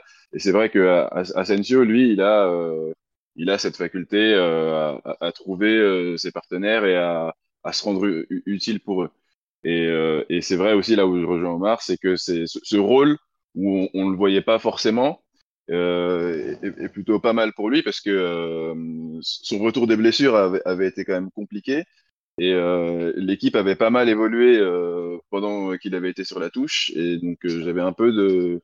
Vu, la, dimension qu'avait pris Dembélé dans, dans l'équipe, j'avais un peu de mal à, à, à voir euh, quel rôle il aurait à, à son retour. Et c'est vrai que bon, il a, il a même, si voilà, je je pense pas euh, forcément donc que ce soit un, titulaire en puissance, il a, il reste quand même, euh, ça reste une option, euh, une option assez assez qualitative et et, euh, plutôt crédible. Écoutez, ce sera la conclusion sur ce débat Asensio. On, on va forcément revenir parce qu'il il est voué à avoir un rôle assez important dans l'once de départ et peut-être même dès mercredi. Euh, sur les joueurs offensifs, euh, vous voulez parler de... Bon, on a vite fait parler du match de Ramos en début de rencontre, en début de podcast, il n'y a pas de quoi en faire euh, un, immense, débat. Vous voulez commencer par Colomwani, Dembélé, l'entrée folle de Barcola? Qui veut commencer par quoi? Blaise, est-ce que tu, vu que t'es, seul qui a pas parlé dernièrement, tu veux parler quoi? Ousmane ou, ou Randall? Tu choisis. Euh, forcément, celui qui m'inspire le plus, c'est le plus inspiré sur le terrain, mais euh, j'aimerais euh, j'aimerais offrir à Omar pour son retour Ousmane Dembélé, donc je vais prendre je vais prendre Randall. Vas-y, bah, je t'en prie. Ouais, donc le match de Randall à, à Ouais, bah, gauche, alors, de ouais, nouveau. à gauche, euh, euh, je te, excuse-moi, si tu voulais contextualiser un petit peu. Non, non, juste, euh, je te disais à gauche, c'est tout. Voilà.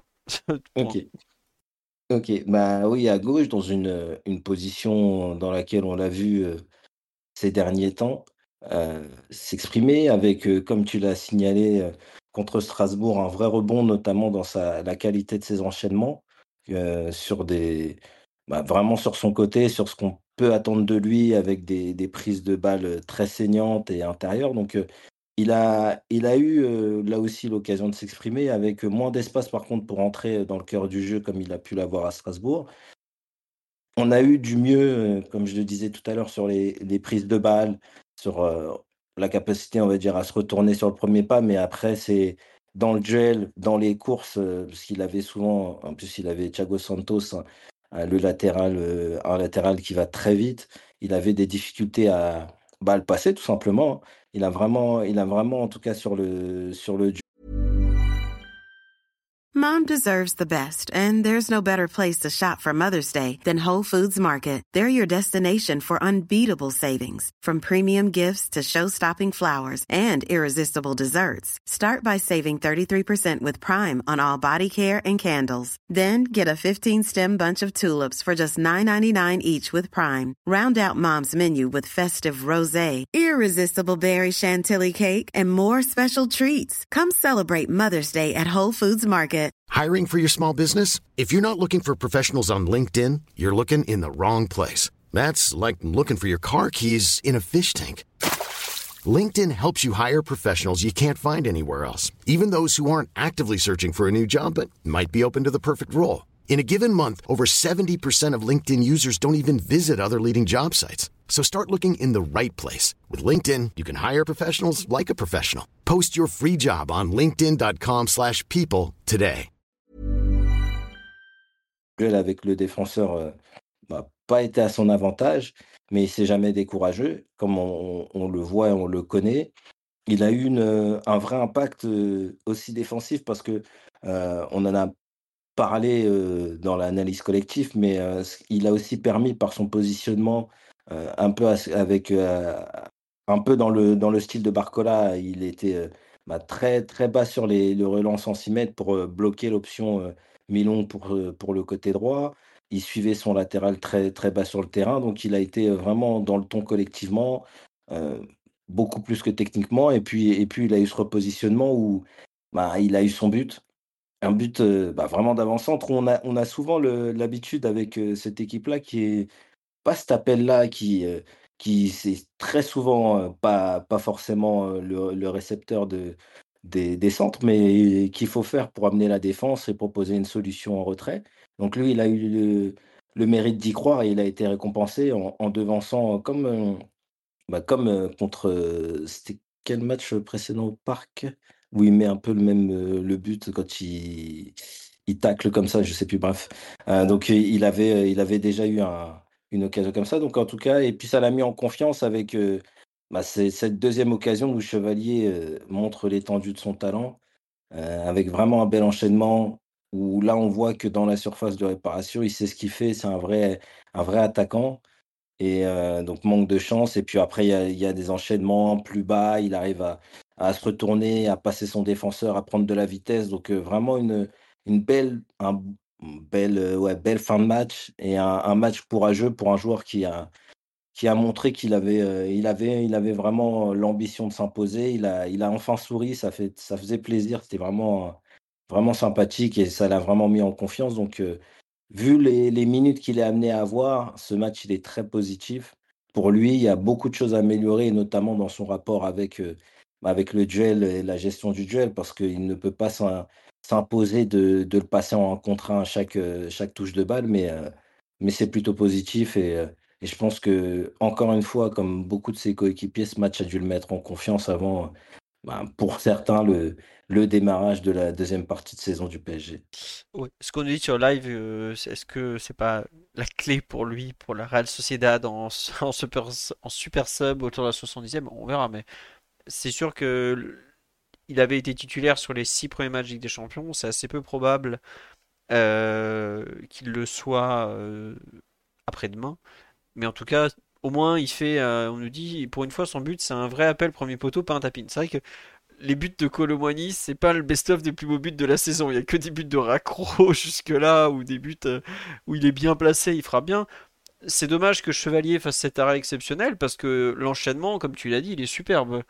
Euh, le contrôle où il arrive de loin comme ça, il passe devant le défenseur, la petite feinte, après il allume bien j'ai envie de dire, c'est limite sa plus belle action de, au PSG jusque-là.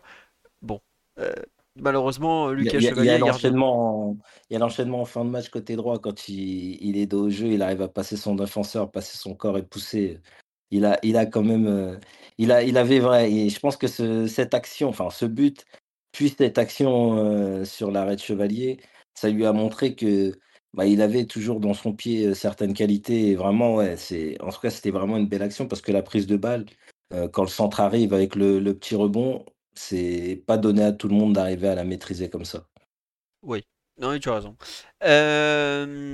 Non, sérieux, des commentaires plutôt positifs sur le, match. Oui, l'arrêt du gardien lillois est assez fou. Après, Chevalier est un des très très bons gardiens de Ligue 1, un jeune qui, progresse fort même si on n'en parle pas beaucoup, mais ce qu'il fait contre Asensio en fin de première mi-temps, en, tendant bien la jambe, alors que Asensio est quand même euh, très proche, hein. pareil, un beau réflexe. Euh, Daryl Omar, vous voulez rajouter quelque chose sur euh, le match de, Randall ou on espère juste que ça continue euh? Oui, Omar? Il y, a, un truc qui était intéressant dans la deuxième partie du match de, Randall, c'est ce que j'ai, c'est tout ce qu'il a pu faire de haut but.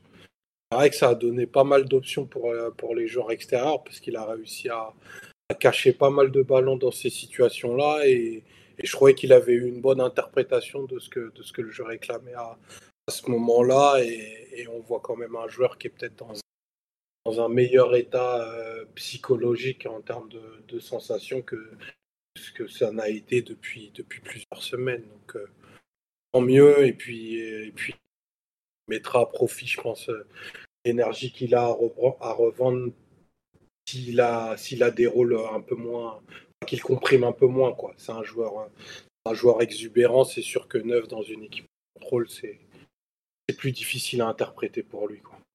Ouais, et puis, comme dit sur live, je le crois courageux, il va s'accrocher. Euh, il a des défauts techniques évidents, mais il a un sacré mental. Le parcours de Randall Colomani, à 23 ans, il est au PSG en ayant joué une finale de Coupe du Monde alors qu'il a même pas vraiment fait de centre de formation, qui sont allés le rechercher à 17 ou 18 ans à Nantes, qu'il a un parcours avec une ascension, enfin une ascension vraiment météoritique, c'est oui, c'est un gamin qui a beaucoup de mental, évidemment. il a des défauts, mais tous les joueurs ont des défauts, mais c'est pas trop le genre à, laisser tomber, sinon il aurait jamais fait de carrière, tout simplement. C'est vraiment aussi simple que ça, quoi. Et oui, il a 25 ans. Effectivement, je suis un peu, je le, je le rajeunis un peu trop, mais euh, il est attachant. Bah, écoutez, en tout cas, on lui souhaite surtout de réussir. Et maintenant, il faut parler de Monsieur Ousmane, qui avait décidé que le LOSC c'était bien, mais bon, pas trop. Il fallait s'amuser un peu. Qui nous a fait un match encore. Euh, on l'a pas beaucoup vu en 2024, Ousmane. On l'avait vu à, Lens, là, à la mi-février, mi-janvier, pardon.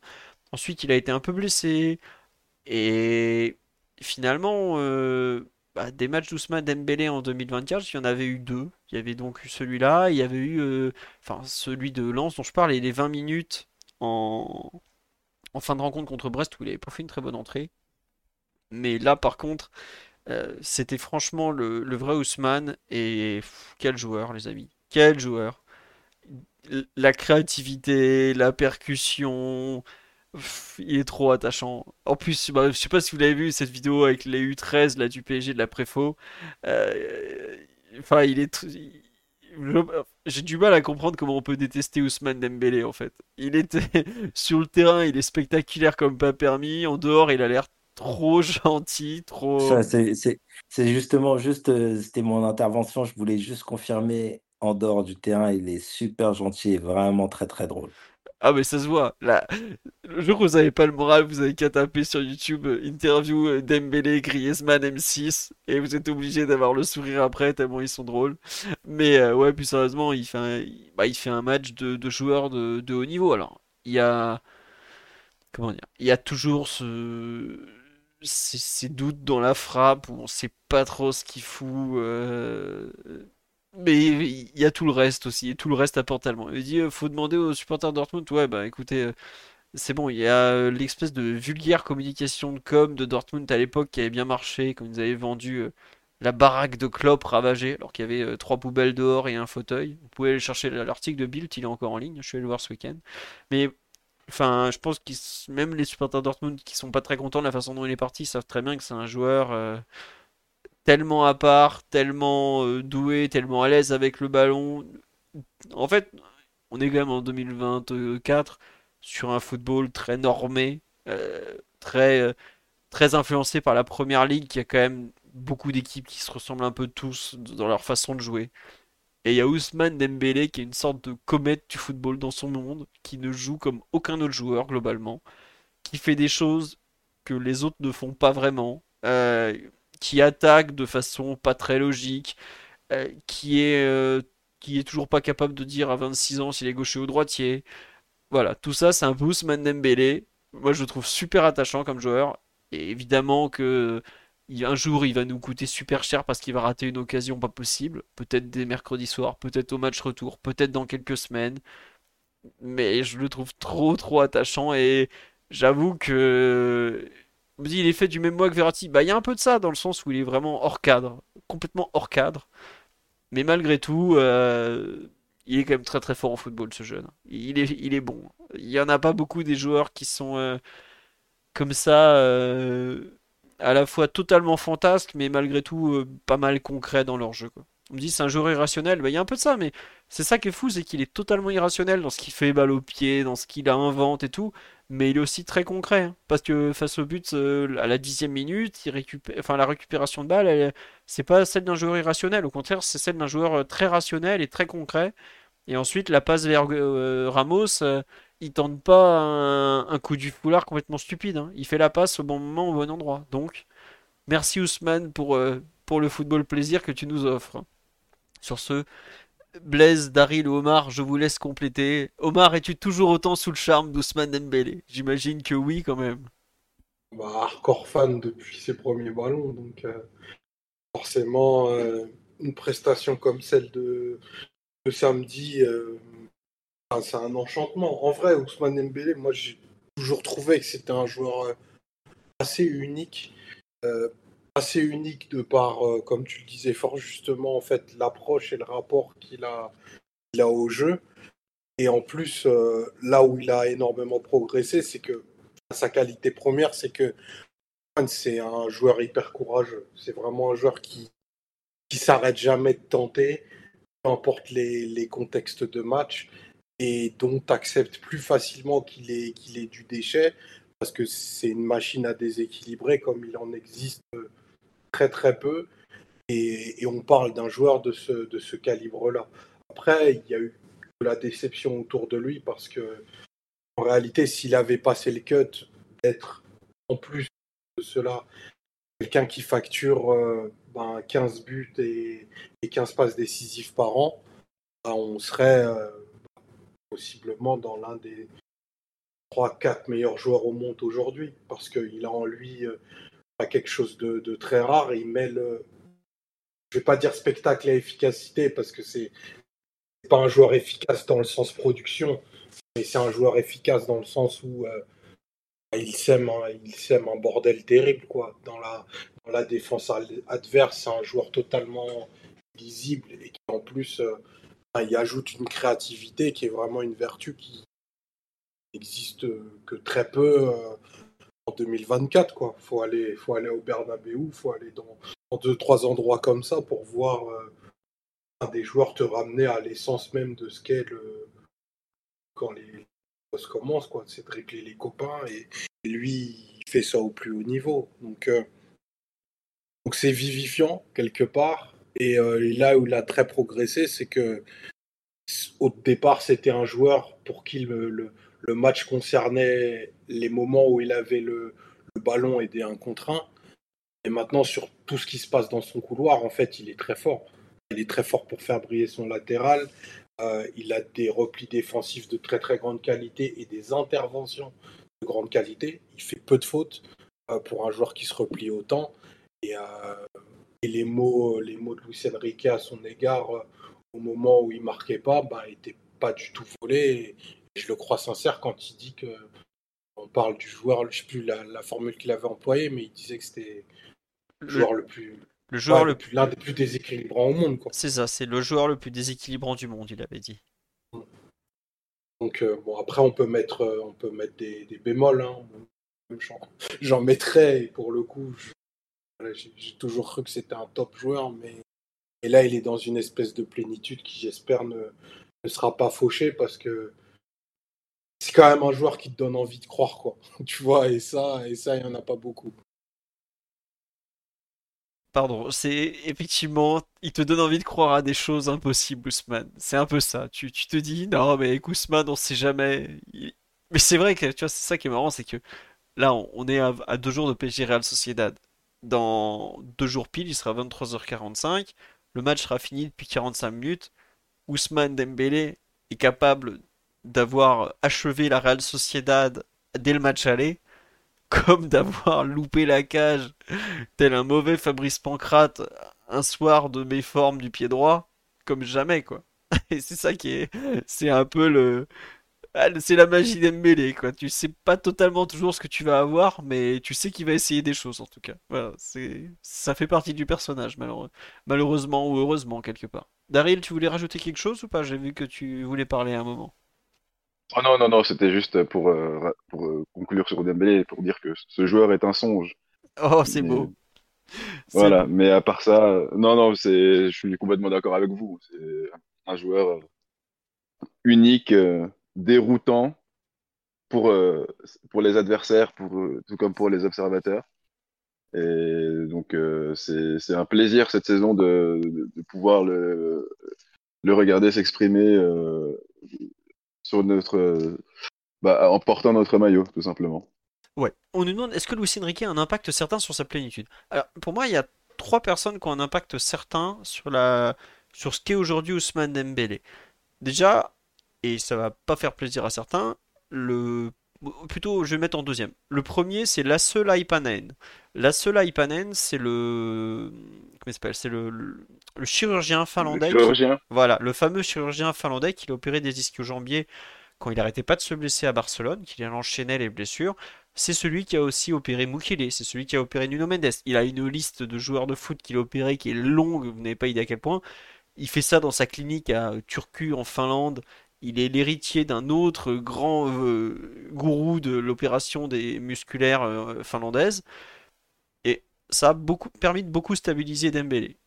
la deuxième personne qui lui a permis aujourd'hui de redevenir un joueur majeur alors qu'il était franchement au fond du trou il y a deux ans, c'est Xavi. Euh, celui qui est en train de partir du Barça, qui, lui a donné beaucoup de confiance, qui en a fait un joueur majeur. Et enfin, le Barça l'an dernier est champion d'Espagne. Euh, Dembélé a un rôle clé dans ce titre, mais c'est la relation a fonctionné dans les deux sens. Chafi a tout fait pour que Dembélé reste au Barça, et ben on comprend pourquoi aujourd'hui. Son équipe elle est quand même beaucoup moins bonne que l'an dernier. Euh, c'est pas rien. Ensuite, évidemment que Lucien Riquet il a un rôle. Lucien Riquet, bah, il a beaucoup suivi la Liga l'an dernier. Il a bien vu tout ce que Dembélé était capable d'apporter euh, sur le terrain, comment il fallait le faire jouer, lui donner de la liberté mais pas trop, euh, le cadrer défensivement. Et euh, par exemple, les joueurs du PSG, quand ils rentrent sur le terrain, ils ont, le Cédric leur donne énormément de consignes tactiques. Ils ont facile 3, 4, 5 consignes par personne.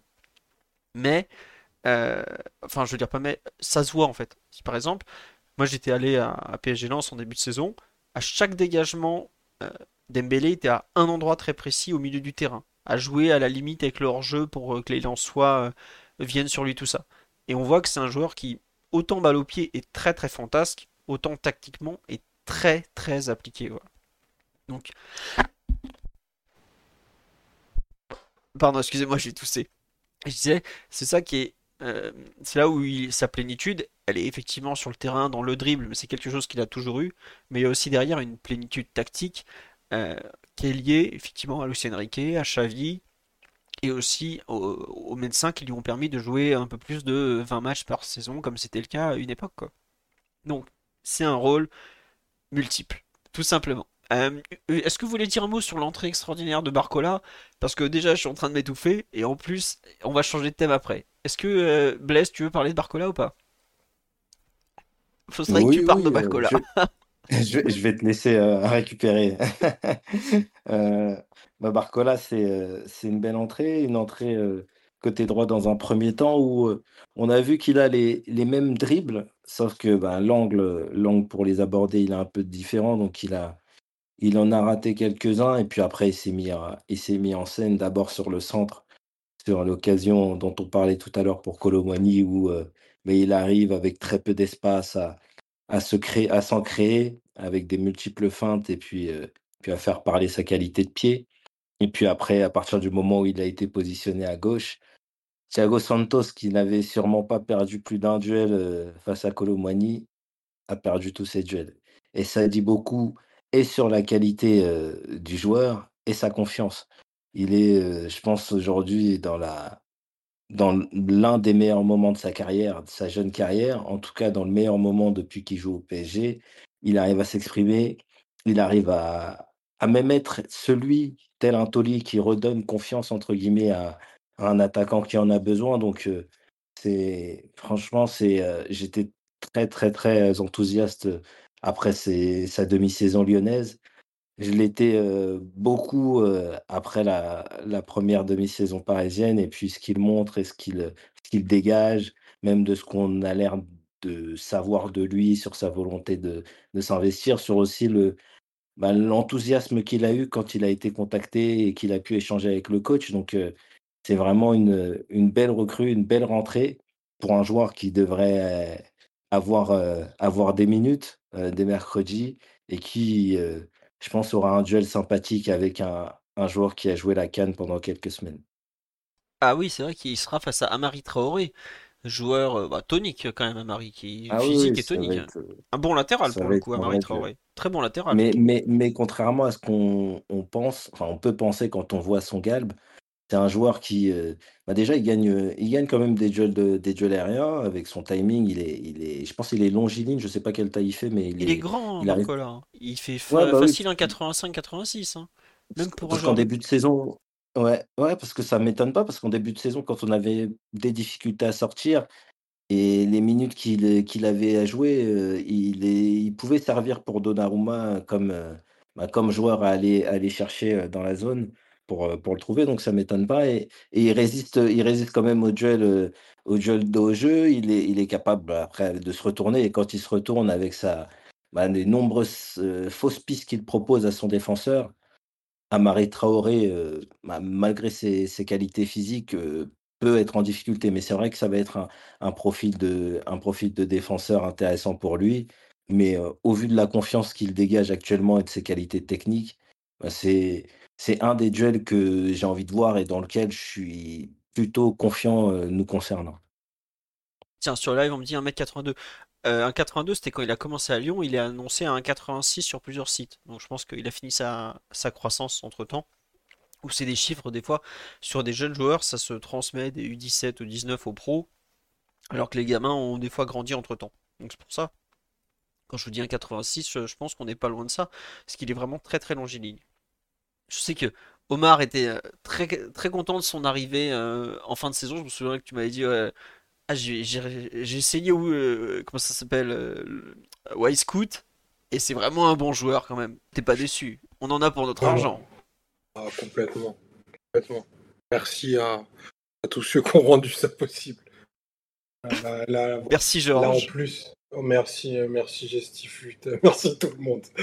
Non, mais au- au- au-delà de, au-delà de ça, euh, je trouve, et, et c'est, euh, je sais plus, c'est, c'est, euh, Das qu'on a, qu'on a parlé, mais euh, il dégage une espèce de, de plénitude.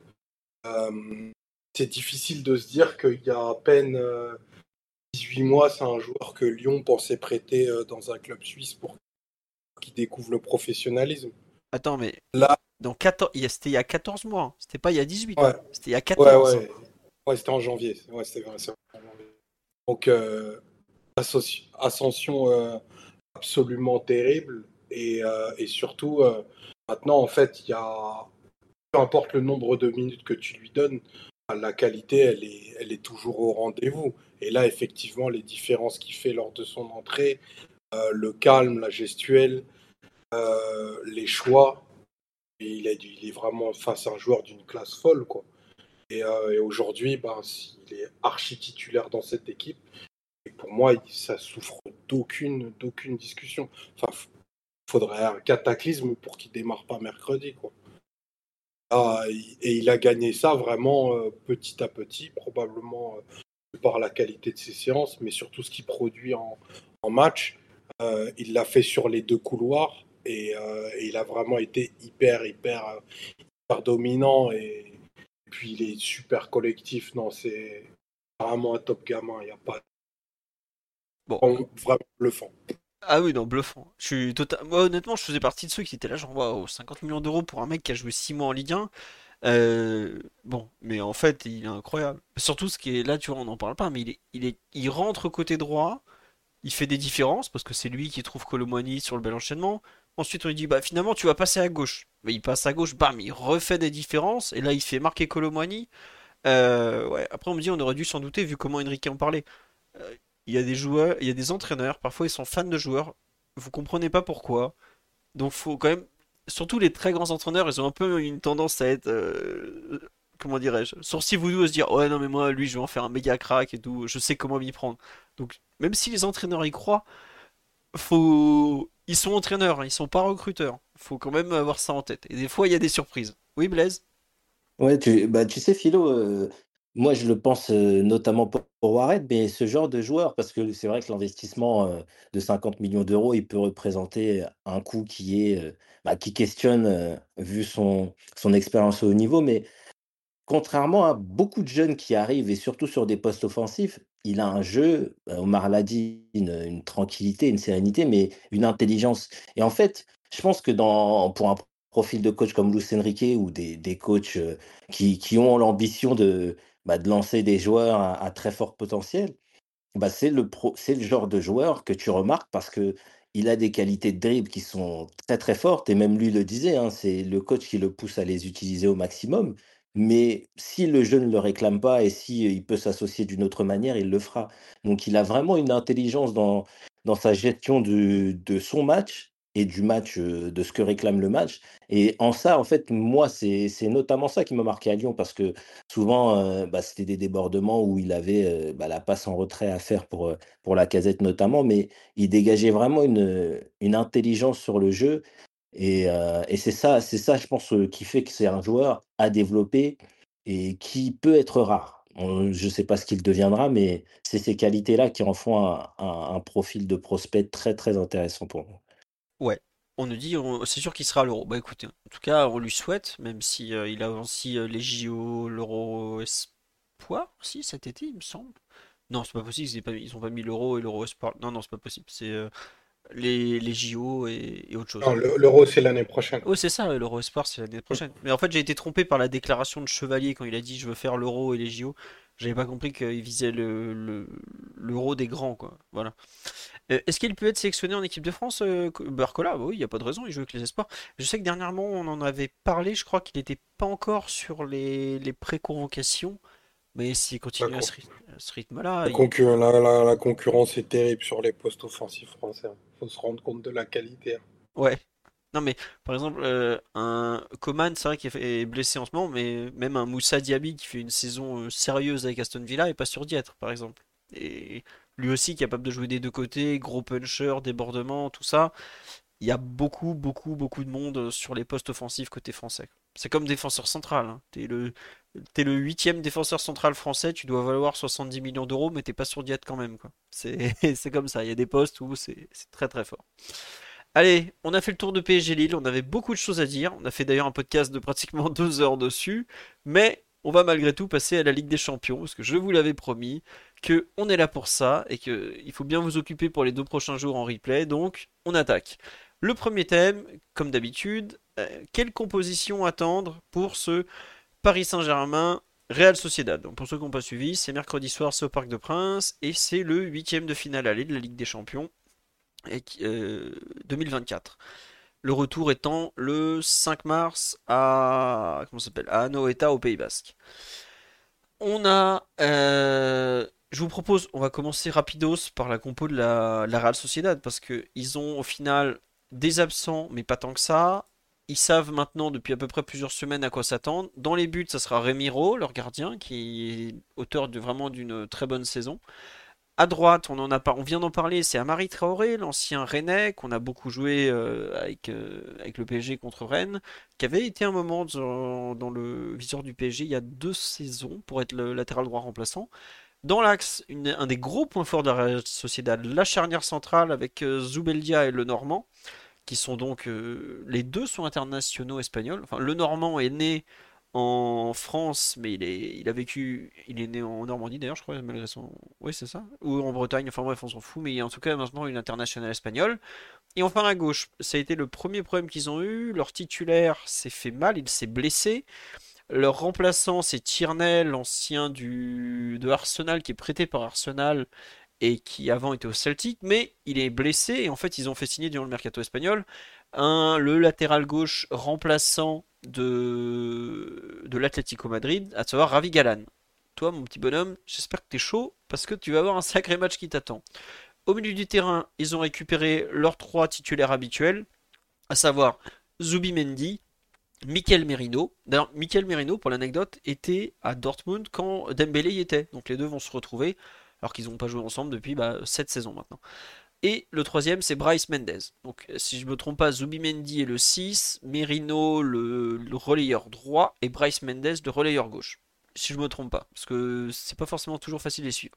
Et devant, alors à droite, ça sera Kubo, le japonais. À gauche, ça sera Barrenechea, donc il l'appelle Baren. hein. Je sais pas comment, enfin je comprends pas, ils arrêtent pas. Bref, on a qu'à l'appeler Baren. Et enfin, en pointe, c'est là où il y a grosse, grosse incertitude. Normalement, c'est Michael Oyarzabal, le capitaine, qui est considéré comme euh, l'âme de l'équipe. Euh, un mec qui a euh, 26 ans, qui a fait toute sa carrière à la Real Sociedad, euh, qui a été formé là-bas, et qui est très, très incertain, puisqu'il a été touché au ménisque il y a deux semaines. Il s'est toujours pas entraîné depuis. Et euh, bah, les derniers échos, c'est qu'il va faire le voyage avec euh, la Real jusqu'à euh, jusqu'à Paris, mais il est assez improbable qu'il joue. Là, il ne s'est pas entraîné, il n'a pas fait une seule minute sur le terrain depuis 10 jours. Je vois pas comment il pourrait jouer. Mais on sait jamais que la Ligue des Champions, ça fait courir des fois. Et donc en pointe, ça va se jouer entre André Silva, le portugais, qu'on avait croisé avec Leipzig, qui avait marqué au Parc des Princes avec Leipzig en octobre 2021, dans un match qui justement était arbitré par Marco Guida, qu'on va retrouver euh, mercredi soir en, tant qu'arbitre. Et l'autre joueur euh, en concurrence, c'est Oumar Sadik, attaquant nigérian, passé par la Roma, qui avait joué contre le PSG en Youth League il y a quelques années. Euh, mais les deux font une saison absolument atroce. À eux deux, ils ont mis trois buts pour vous donner une idée. Voilà. Les blessés de la Real Sociedad. Merci pour le lien sur le live. C'était, c'est donc Ayen Munoz, l'arrière gauche titulaire qui les croisés. Carlos Fernandez, le jeune attaquant qui est très attendu, qui pareil, le genou, c'est terminé. Alvaro Odriozola, l'arrière droit remplaçant qui s'est blessé au bout de une minute de jeu le jour. Lui, c'est possible, je crois qu'il revienne pour le match retour, j'ai un doute. Euh, Tierney dont j'ai parlé, Oyarzabal, Elustondo, le défenseur central remplaçant, l'arrière droit remplaçant aussi, dont le nom, attendez, je vais vous le retrouver parce que je suis allé le vérifier tout à l'heure, est suspendu. Euh, j'arrive plus à me rappeler son nom. Attendez, c'est. Euh, ah bah c'est Lustondo qui est suspendu, pardon, excusez-moi, j'ai confondu les deux. Et enfin, euh, le dernier blessé, c'est Geraldo Becker, hum, l'ailier droit qui est arrivé de l'Union Berlin cet hiver, qui s'est blessé. Et lui, il est incertain, il devrait pas être là à l'aller, il devrait revenir pour le retour. Voilà en gros. Odriozola, non, non, il n'est pas du tout titulaire. Odriozola, il a beaucoup de mal depuis qu'il a lancé sa carrière. Euh, aujourd'hui, c'est un joueur qui a 28 ans, qui a jamais réussi vraiment à enchaîner sur la première phase, il est titulaire un match par exemple. Voilà. Donc ça, dit pas mal. Et cette saison, il a joué 10 matchs au total pour 436 minutes. Et il n'a pas tout le temps été blessé. Donc c'est bel et bien Marie Traoré, le titulaire. Vous connaissez pas forcément beaucoup cette équipe. Euh, une, des caractéristiques, c'est qu'ils sont tous très grands. Je crois que le plus petit fait 1m82. Chez nous, euh, c'est limite le plus grand. Hein. Euh, c'est une équipe qui joue beaucoup dans les airs. Euh, je crois que je vous l'ai dit tout à l'heure, ils sont la troisième équipe d'Europe, enfin des cinq plus grands championnats qui jouent le plus de duels aériens. Donc c'est une équipe très très aérienne qui n'hésite pas à jouer long. Mais malgré tout, malgré cette taille, elle concède pas mal sur corner. Ce week-end, ils perdent contre Sasuna en prenant un but sur corner, par exemple. Globalement, la partie forte de l'équipe, c'est plus l'axe que les côtés, à savoir la charnière Zubeldia le Normand, le trio du milieu de terrain qui est capable de jouer la possession, mais qui est capable aussi d'aller dans les duels, euh, qui est capable de, gratter des seconds ballons. C'est vraiment des joueurs assez complets. C'est pas des, top top joueurs, même si Mikel Merino, qui est en fin de contrat dans un an et quelques, a des, très bons euh, prétendants. Mais c'est une équipe euh, qui est très Real Sociedad, avec un entraîneur, Emmanuel Alguacil, qui est là depuis 4 saisons, qui est un mec du cru je vais pas dire que c'était euh, c'est comme Bilbao, mais c'est quand même une équipe très très basque dans, dans ce qu'elle a, avec un football euh, très intense, beaucoup de courses, et justement c'est pour ça qu'ils sont dans le dur en ce moment, c'est qu'ils n'ont pas forcément la, capacité physique à faire des courses. L'autre jour, ce que disait Emmanuel Alguacil en conférence de presse, c'est mais nous, pour qu'on se crée des occasions, il faut qu'on puisse courir, il faut qu'on puisse être agressif sur le second ballon. En ce moment, on n'a pas les jambes pour le faire. Et à partir du moment où on n'a pas les jambes pour le faire, on est une équipe qui n'arrive pas à se créer des occasions. Et c'est pour ça qu'ils n'arrivent pas à marquer notamment, c'est qu'ils ne se créent pas beaucoup d'occasions parce qu'ils ne sont pas forcément athlétiquement dans une bonne période. En revanche, et c'est là où c'est une équipe qui est assez particulière, c'est qu'ils défendent quand même très bien. À savoir qu'ils prennent pas beaucoup de buts. Là, ils sont soi-disant euh, en crise. Enfin, bon, ils ont rigolé un peu entre eux. Ils sont en crise, mais ils ont pris deux buts en cinq matchs. voilà. Euh, c'est pas une équipe très en crise à, mon sens. Euh, il y a quand même aussi, alors j'en parlais avec une personne qui, bah, euh, Théo qui est passé plusieurs fois dans le podcast, Enki que vous connaissez, qui me disait qu'il les a beaucoup étudiés, qu'il les suit depuis 3-4 ans. C'est une équipe qui est toujours plus en forme en première partie de saison qu'en deuxième partie de saison, justement parce qu'ils donnent tellement qu'ils sont un peu essoufflés par la suite. C'est aussi une équipe qui défend pas très très bien la profondeur, qui des fois joue trop haut et qui va se faire prendre derrière c'est effectivement la meilleure défense de Ligue des Champions avec deux buts encaissés en six matchs. Mais attention, euh, ils ont joué Benfica à une époque où le SLB tournait pas du tout. Ils ont joué l'Inter chez eux sur un match où l'Inter a fait tourner. Les deux équipes étaient contentes du 0-0. La Real Sociedad était première, l'Inter pouvait se reposer pour le match du week-end qui était beaucoup plus important. Voilà, si vous voulez, dans la troisième meilleure défense de la Ligue des Champions, c'est le Borussia Dortmund qui a pris que 4 buts. De Dortmund, ils ont pris 3 buts en deux matchs contre le PSG, par exemple. Voilà. Euh, faut faire attention aux meilleures défenses, meilleures ci, là, parce que il euh, y a des équipes qui ont eu une phase de poule qu'elles ont joué très sérieusement, d'autres équipes qui l'ont joué euh, un peu plus tranquille. Donc ils défendent bien en général, je trouve, même si sur coup de périté c'est pas folle fou voilà. Individuellement, il faut assumer que le PSG a de meilleurs joueurs. En revanche, collectivement, bah, Real Sociedad, c'est une équipe qui joue depuis 3-4 ans ensemble. Et forcément, euh, ça se voit. C'est, comme dit, c'est une excellente équipe avec le ballon, protagoniste, qui a de la variété dans les sorties de balles, euh, qui sait jouer court, mais qui sait aussi jouer long, qui est capable de trouver un intérieur face au jeu pour aller vers le but, qui est capable d'avoir plus de, jouer sur les côtés que des ailiers très dominés, très, euh, techniques, très vifs, avec notamment Baranechea et Kubo. Donc, vraiment pas une équipe qui fait rêver sur le papier, mais une équipe loin d'être facile à jouer, au contraire. Et qui a quand même pour elle le fait de, de jamais lâcher dans les matchs. C'est-à-dire que vous regardez les scores, bah cette année ils n'ont pas pris un 4-0 par exemple, ils n'ont pas pris un 3-0. Toutes leurs défaites, si je me trompe pas, c'est par un but d'écart par exemple. Et quand vous jouez euh, quand même des matchs tous les 3 jours depuis 6 mois, c'est pas rien. Ils sont allés à Gironne, qui était la meilleure équipe de la Liga, ils ont fait 0-0. Et ils n'ont pas été ridicules. Voilà. Il y a beaucoup de matchs où ils sont pas très bons, mais ils perdent pas quoi. Ils ont perdu à l'Atlético, ils perdent 2-1. À Barcelone, ils perdent 1-0. Au Real, ils perdent 2-1. Donc voilà. Non, ils ont perdu en voilà euh, amical 3-0 contre le Sporting, mais c'était au mois de juillet dernier quoi. Beaucoup de 0-0 effectivement. Euh, on nous dit que oui, euh, Dembélé ils avaient sorti en Coupe du Roi l'année dernière. voilà.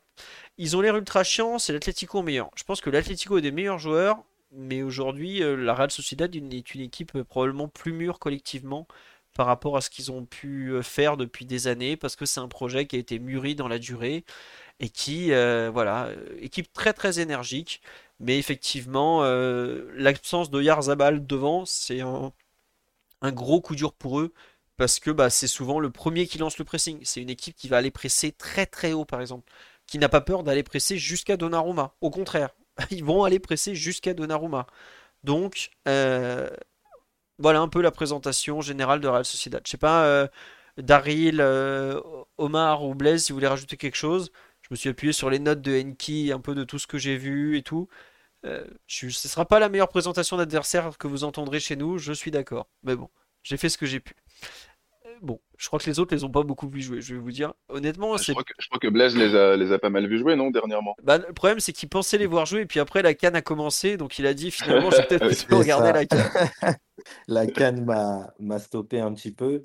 Après, j'ai vu euh, des bribes, mais euh, oui, la connaissance que je pensais pouvoir acquérir n'a pas pu être complète, malheureusement.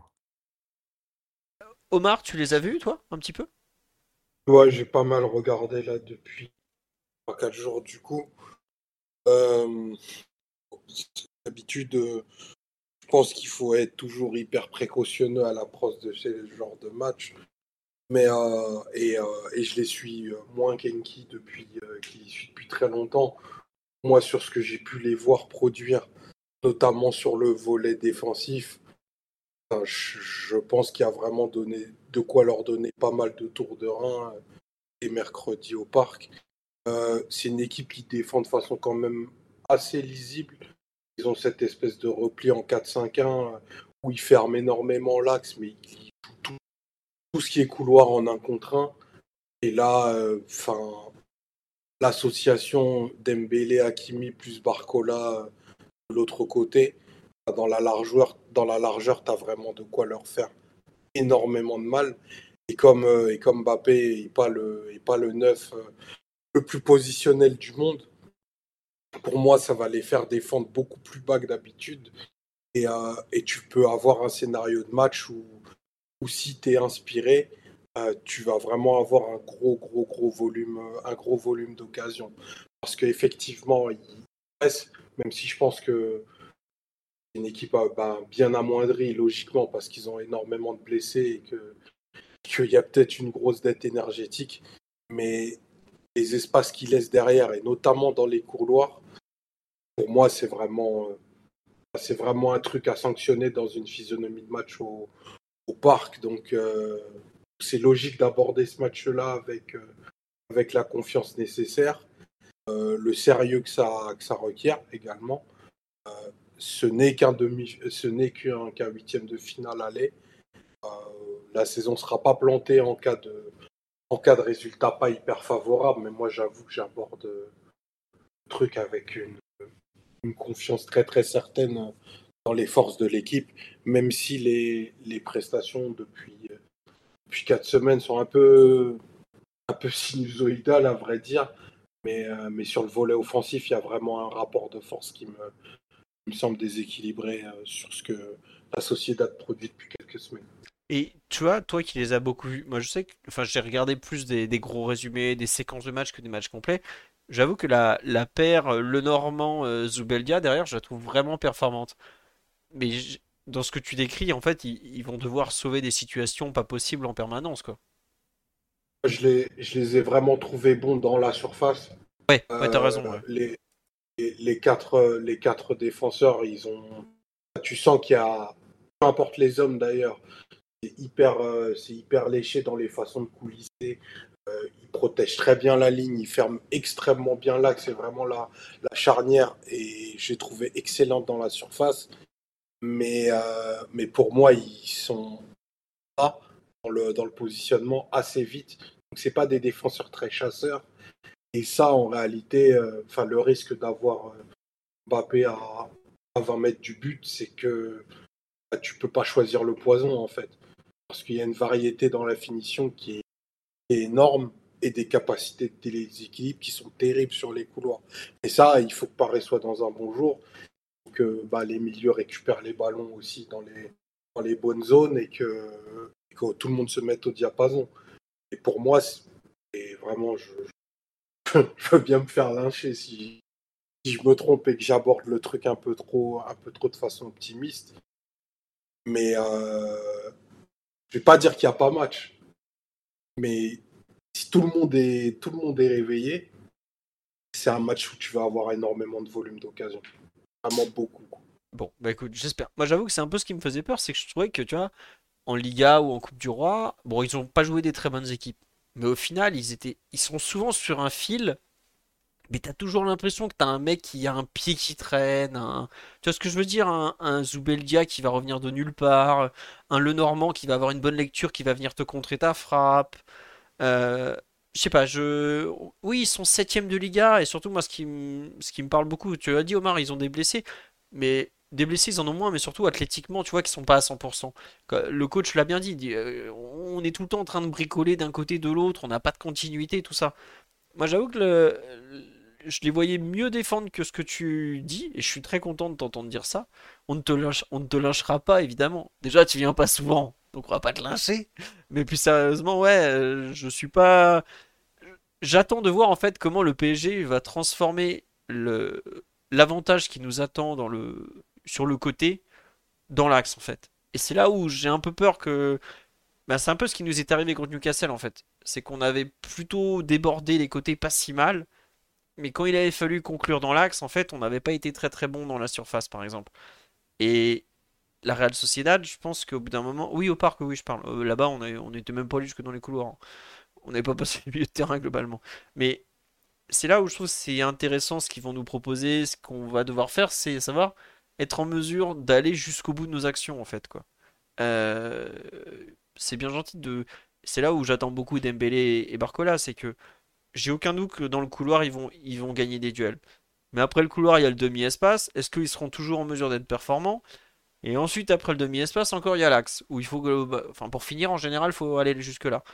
Et c'est là où, globalement, euh, tu as euh, deux étapes successives à passer de chaque côté.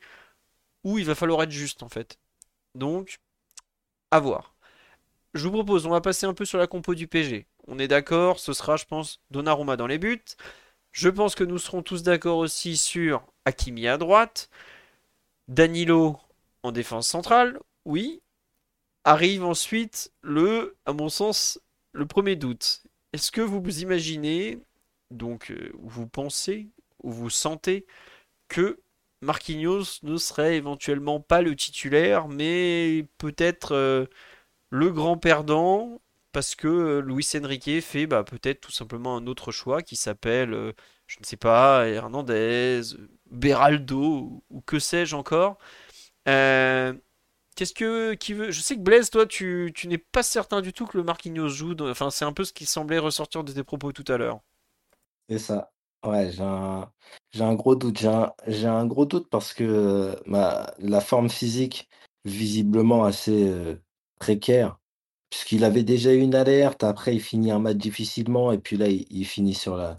Enfin, il, n'est pas titularisé. Donc, j'avais ce doute-là. Et puis, comme on, a pu l'apercevoir avec l'action-réaction suite aux difficultés brestoises que Brest a pu nous proposer, euh, le profil athlétique, l'appétence pour les duels aériens de, cette équipe et la possibilité qu'un joueur comme Oumar Sadik ait, un rôle dans ce match me fait dire que euh, Luis Enrique privilégie euh, des hommes à même de, répondre. Et surtout, comme on en a parlé tout à l'heure par rapport au match, les hommes capables de d'amener la ligne de défense plus haute et de, de, faire entre guillemets corps un peu plus avec l'équipe sans avoir euh, bah, tout simplement euh, la, crainte d'être pris dans le dos. Donc euh, moi vraiment s'il y avait une, un premier doute dans cette composition, ce serait sur, sur la titularisation du capitaine Marquinhos, avec en plus de ça bah, les performances de ses concurrents qui montrent que eux sont, sont en forme et sont capables individuellement et en duo de, de répondre à, à, beaucoup de problématiques que des équipes pourraient nous proposer. Mais donc on est d'accord, pour toi ça serait Danilo ouais. Hernandez dans l'axe, mais après c'est vrai que tu vois c'est là où le... je trouve qu'il y a un problème à cet moi, instant. Moi, c'est à gauche. Moi je te dis la... ouais, bah moi je te dis la vérité. En fait les, les défauts qu'on a pu pointer, je, je sais hein, c'est un peu fou parce que Là, ce n'est pas mon avis, mais en fait, Luis Enrique, je pense qu'il a, il a pris parti d'accepter qu'il a des vraies qualités pour euh, bah, balle au pied. Et, et, je pense que dans ce qui, dans ce qu'on on voit aujourd'hui dans cette, euh, bah, cette, cette, possession qui est parfois assez basse, euh, il arrive, c'est un joueur en plus supplémentaire qui arrive à la sécuriser et lui à parfois faire avancer le ballon. Donc euh, j'ai vraiment cette impression que malgré les défauts qu'on a pu lui voir, il a montré que balle au pied, il pouvait correspondre à ce qu'attendait le, euh, staff de Luis Enrique. Et euh, ben dans ce que j'imagine dans la configuration du match, où euh, pour moi, hein, au vu de, vu de leur forme actuelle, des, absents et puis de, bah la, gestion de la double confrontation, je ne les vois pas avoir envie de, de gérer le, tempo du match avec, une possession assez défensive et puis bah, rapidement trouver les, les ailes et les différences individuelles, notamment de Kubo. Donc pour moi, on aura le ballon. Et pour moi, en fait, il décide de, bah, de, vraiment prendre ce parti pris, d'avoir le maximum de qualité pour, bah, relancer et pour, effectuer les, les, premières, les premières sorties de balle. Eh ben écoute, tu n'as pas que des amis sur le live avec euh, cette thèse d'avoir euh, Hernandez à gauche et Beraldo à gauche. Moi j'avoue que tant que comment il s'appelle Nuno Mendes ne sera pas là, j'ai encore du mal à voir euh, comment il s'appelle Lucien Enrique aller jusque là en fait. Je pense qu'il y pense parce qu'il le voit forcément les défauts de Marquinhos, mais la Real Sociedad va aussi nous imposer beaucoup de duels aériens. Et Beraldo est pas très très fort quand même dans les airs non plus. Euh, on y dit Beraldo, j'y crois absolument pas. Ben ouais, mais Beraldo, il joue beaucoup. Hein. Il. Luis Enrique, il a dit, c'est un joueur qui est prêt. Hein. Il, est, prêt. Il est... Alors, moi, je suis pas totalement d'accord. Mais si euh, le coach le sent prêt, il n'hésitera pas à le lancer. Hein. C'est vraiment pas un, un, entraîneur qui a peur. Donc, euh... Je sais pas. Daryl euh, et Omar, je veux bien votre avis sur la défense. La sécurité avec Marquinhos, Daryl, pour toi? Euh, Je pense que ce sera Marquinhos, mais, euh, comme je, disais tout à l'heure, je ne serais pas surpris outre mesure si, si Marquinhos était sur le banc sur ce match. Parce que bon, le truc c'est que si si Beraldo était titulaire, je me serais plus attendu à le, à le voir dans l'axe. Mais bon, vu que c'est c'est arrivé qu'une seule fois jusque-là, si je dis pas de bêtises. Oui. même si bon, ça reste pour moi son, son meilleur match sous nos couleurs pour l'instant. Mais comme c'est arrivé qu'une seule fois et qu'on n'a pas vu, euh, n'a pas reproduit euh, euh, ça, ce schéma avec euh, Lucas Hernandez latéral et Beraldo central contre Lille. Je, je, pense que si Beraldo devait être amené à, à débuter la partie, ce serait plutôt bah, en, latéral gauche. Mais donc, à, mon, à mon avis, Marquinhos, l'option Marquinhos est encore privilégiée. Évidemment, euh, bon, ça dépend aussi de, son état physique parce que c'est vrai que il y a un peu quelques interrogations euh, à ce niveau-là. Mais euh, voilà, ce, ce serait pas une surprise pour moi vraiment de, voir Bernardo. Ce serait pas, normal, mais voilà, c'est quelque, c'est une chose, c'est une option que j'envisage quoi. D'accord. Omar, pour finir ce tour de de la défense. Qu'est-ce que tu, est-ce que tu aussi tu fais partie de ceux qui doutent un peu de la titularisation de Marquinhos? Ou Bayraldo te, fait trop peur? Alors je, je suis assez certain que je veux pas voir Beraldo. Ça c'est pour pour aller un peu à rebours. Ben non, je pense que Marquinhos euh, débutera, même si je comprends, euh, j'entends tout à fait les, doutes très légitimes sur, euh, sur la qualité de, sa production. Après, euh, je suis capable. Hein. Si bien, s'il y en a bien qui peut le faire, c'est bien lui, mais je pense que le fait qu'il ait un peu économisé, semble indiquer qu'il partait sur une titularisation. Oui, je suis d'accord avec toi. Si on regarde les temps de jeu de samedi, ça dit quand même pas mal de choses sur qui jouerait et qui jouerait pas. Et malheureusement pour euh, l'ami Beraldo, enfin pour lui surtout, faire 3 fois 90 minutes d'affilée, ça indique pas vraiment que tu vas faire 4 fois 90 parce que c'est c'est pas très viable physiquement et c'est un peu dangereux en plus pour le joueur. Donc, je vois moi aussi malheureusement le capitaine qui a intérêt à sacrément se bouger pour euh, ce match, mais bon, c'est comme ça. Au milieu de terrain, et là aussi il y a des doutes. Euh, je pense qu'on sera tous d'accord pour dire que Warren Zaire Emery, ce jeune qui est pas trop mauvais au ballon pied, va débuter. Est-ce que à qui sera-t-il euh, associer On a dans les concurrents, on a Fabien Ruiz, on a Ugarte, on a Vitinha, on a Asensio aussi qu'il faut pas oublier. J'avoue que à part Warren, qui je pense sera le, relayeur droit pour apporter du soutien côté euh, côté Hakimi euh, Dembélé. J'ai beaucoup de doutes. Sur le live, je pense que vous pouvez tous me sortir un milieu différent et ça sera une possibilité, honnêtement. Euh, on me dit euh, Warren ou Garte Asensio, par pitié. Oui, Daryl, vas-y, je t'écoute. Oh, ouais, moi je pense que Ruiz quand même part avec un peu d'avance, non? Je... Moi je pense aussi, pas, que, pas que ce soit mon option privilégiée ou quoi que ce soit, hein, mais vu euh, l'utilisation récente du joueur, euh, bon, sa sortie aussi à la, à la 70e, euh, je, je, ça donne quand même un peu l'impression que qui sera euh, qui sera titulaire. Et puis aussi là, il présente l'avantage de pouvoir évoluer devant la défense comme relayeur droit aussi. Et donc et aussi on l'a aussi fait relayeur gauche, il me semble. Donc il y a, y, a, cette polyvalence qui, qui joue à mon avis en sa faveur donc qui permet d'envisager plusieurs euh, scénarios de match. Euh, et, euh, ouais, en 6, là, sur les, sur les dernières rencontres, ça, il semblait quand même avoir, avoir pris la place. Et bon, il y a eu Ugarte contre Lille, mais c'est c'est le, le, joueur, enfin Ugarte, il a, je sais pas ce que, combien de titularisations il a eu en janvier, enfin depuis début 2024, mais pas, pas, beaucoup, je crois. Au parc, 0. Ah, bah, au parc, au parc. Oui, à l'extérieur. Bah, une, du coup. Oui, contre Lille, Du coup. Mais sinon, il a à l'extérieur à Lens, à Strasbourg et en Coupe de France. Donc il, il a pas mal joué au final. Hein. Mais c'est vrai que les deux matchs à domicile contre Brest, il les joue pas. Toulouse, Trophée des Champions, 0 minutes. Bon. Oui, c'est ça. Donc, euh, Et c'est vrai qu'on nous dit en plus sur live que Luis Enrique a souvent comparé Brest à la Real Sociedad.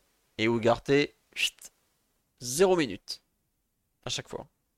Donc, euh, Oh, peut-être qu'il rentre en Coupe de France, j'ai un petit doute. Mais euh, je suis pas certain. Euh, voilà. Euh, on nous dit Vitinha, il a joué en 6 avec Lucho. J'avoue que moi, si je devais hésiter, ça serait probablement entre Ruiz et Vitinha devant la défense. Mais le problème de Vitinha, c'est qu'il va jouer. la Real Sociedad joue souvent long quand ils sont un peu gênés. Vitinha, tu peux pas le mettre en 6 devant ta défense contre une équipe qui, qui, va jouer un peu long, quoi. c'est un peu génial, quoi. C'est un peu gênant, pardon. Vitinha devant la. Excuse-moi, désolé de te couper. Non, mais vas-y. Euh, Vitinha devant la défense, c'est plus arrivé depuis le retour de, de, Ruiz, en fait. Depuis son retour de blessure. Exactement. Ouais, non, c'est sûr. Le dernier match où il a joué devant la défense, c'est Toulouse, Trophée des Champions, c'est le 3 janvier. Et Ruiz revient au match d'après à Revel. Je crois qu'il joue 10 minutes en fin de match. Euh, voilà, quoi. Donc, euh, Vitinha, le fait qu'il soit pas titulaire ce, ce samedi, c'est plutôt bon signe pour lui. Mais pour moi, la place à prendre, enfin, le débat, c'est entre Asensio et Vitinha sur le poste de relayeur gauche, quoi, en fait. Parce que je vois pas comment euh, il, va, il aligner euh, Vitinha en 6 et Asensio en 8 avec Warren sur l'autre poste, ça me paraît complètement délirant. Enfin, ce n'est que mon avis, hein, mais j'avoue que, en fait, quand tu compares les profils les uns avec les autres, euh, c'est un peu compliqué. Et c'est vrai que Asensio a joué 90 minutes contre Lille, mais Asensio était remplaçant contre Brest avant. Il l'avait laissé souffler un peu quand même. Donc euh, voilà. Euh, Lee peut jouer. Moi, j'avoue que il est capable de nous sortir Lee du chapeau, hein. vraiment, hein, parce que il a joué en relayeur gauche. pas mal de gens ont joué en relayeur gauche ces dernières semaines, mais pas grand monde n'a été, euh, n'a été très très performant. Donc euh, pourquoi pas Lee quoi. Euh, ce serait risqué, oui, mais après il, a donné à Lee 6 jours de repos, exactement comme à Hakimi. Hakimi il est revenu, il a fait un entraînement, il était titulaire le lendemain contre Brest pour ce qui était le match le plus important de la semaine. Faut pas l'oublier. Hein. Luis Enrique il a des données physiques, j'estime que Lee est prêt. Et Lee sort d'une très bonne Coupe d'Asie au passage. Je pense qu'il il le fera jouer. Hein. Euh, je suis pas certain. Effectivement, il n'a pas le même statut que Hakimi. Mais regardez le temps de jeu que Lee a depuis euh, qu'il est revenu des Jeux asiatiques. Donc ça, c'était les premiers, ceux de octobre. Il joue pratiquement tous les matchs. Donc euh, s'il trouve que Lee est apte, je, faut, pour moi, faut pas non plus le sortir de, de l'équation. Et c'est vrai que Lee, contrairement aux autres, connaît très très bien l'adversaire puisqu'il jouait encore contre eux la saison dernière. Et Luis Enrique connaît aussi très bien l'adversaire. Euh, Blaise ou Omar sur le milieu de terrain, je veux bien votre avis. Comme ça, en vitesse, ouais Blaise. Vas-y Blaise commence, après euh, Omar tu, tu, compléteras ou tu reprendras tout. Pas de souci, de toute façon ça va être assez bref. Euh, les doutes sont les mêmes que ceux que vous avez exprimés. Je suis d'accord sur le le doute, c'est sur la titularisation de Vitinha, qui pour moi euh, ne serait pas en concurrence euh, avec Ruiz, mais bien avec euh, Asensio. Après moi, au-delà du fait qu'il ait joué 90 minutes, pour moi, c'est l'option privilégiée, enfin, je pense, de la part du staff. Et donc, on jouerait avec Warren, Ruiz et Asensio, toujours dans le rôle qu'il a occupé ces dernières semaines. D'accord. Omar, tu partages un peu cette vision du milieu du terrain, Warren, Ruiz, Asensio? Bah toi, Asensio, tu l'aimes bien en plus, donc euh, c'est ton, ton, petit côté euh, amoureux tout. ouais, c'est ça. Bah, c'est globalement le. Merde. Deux secondes, je reviens.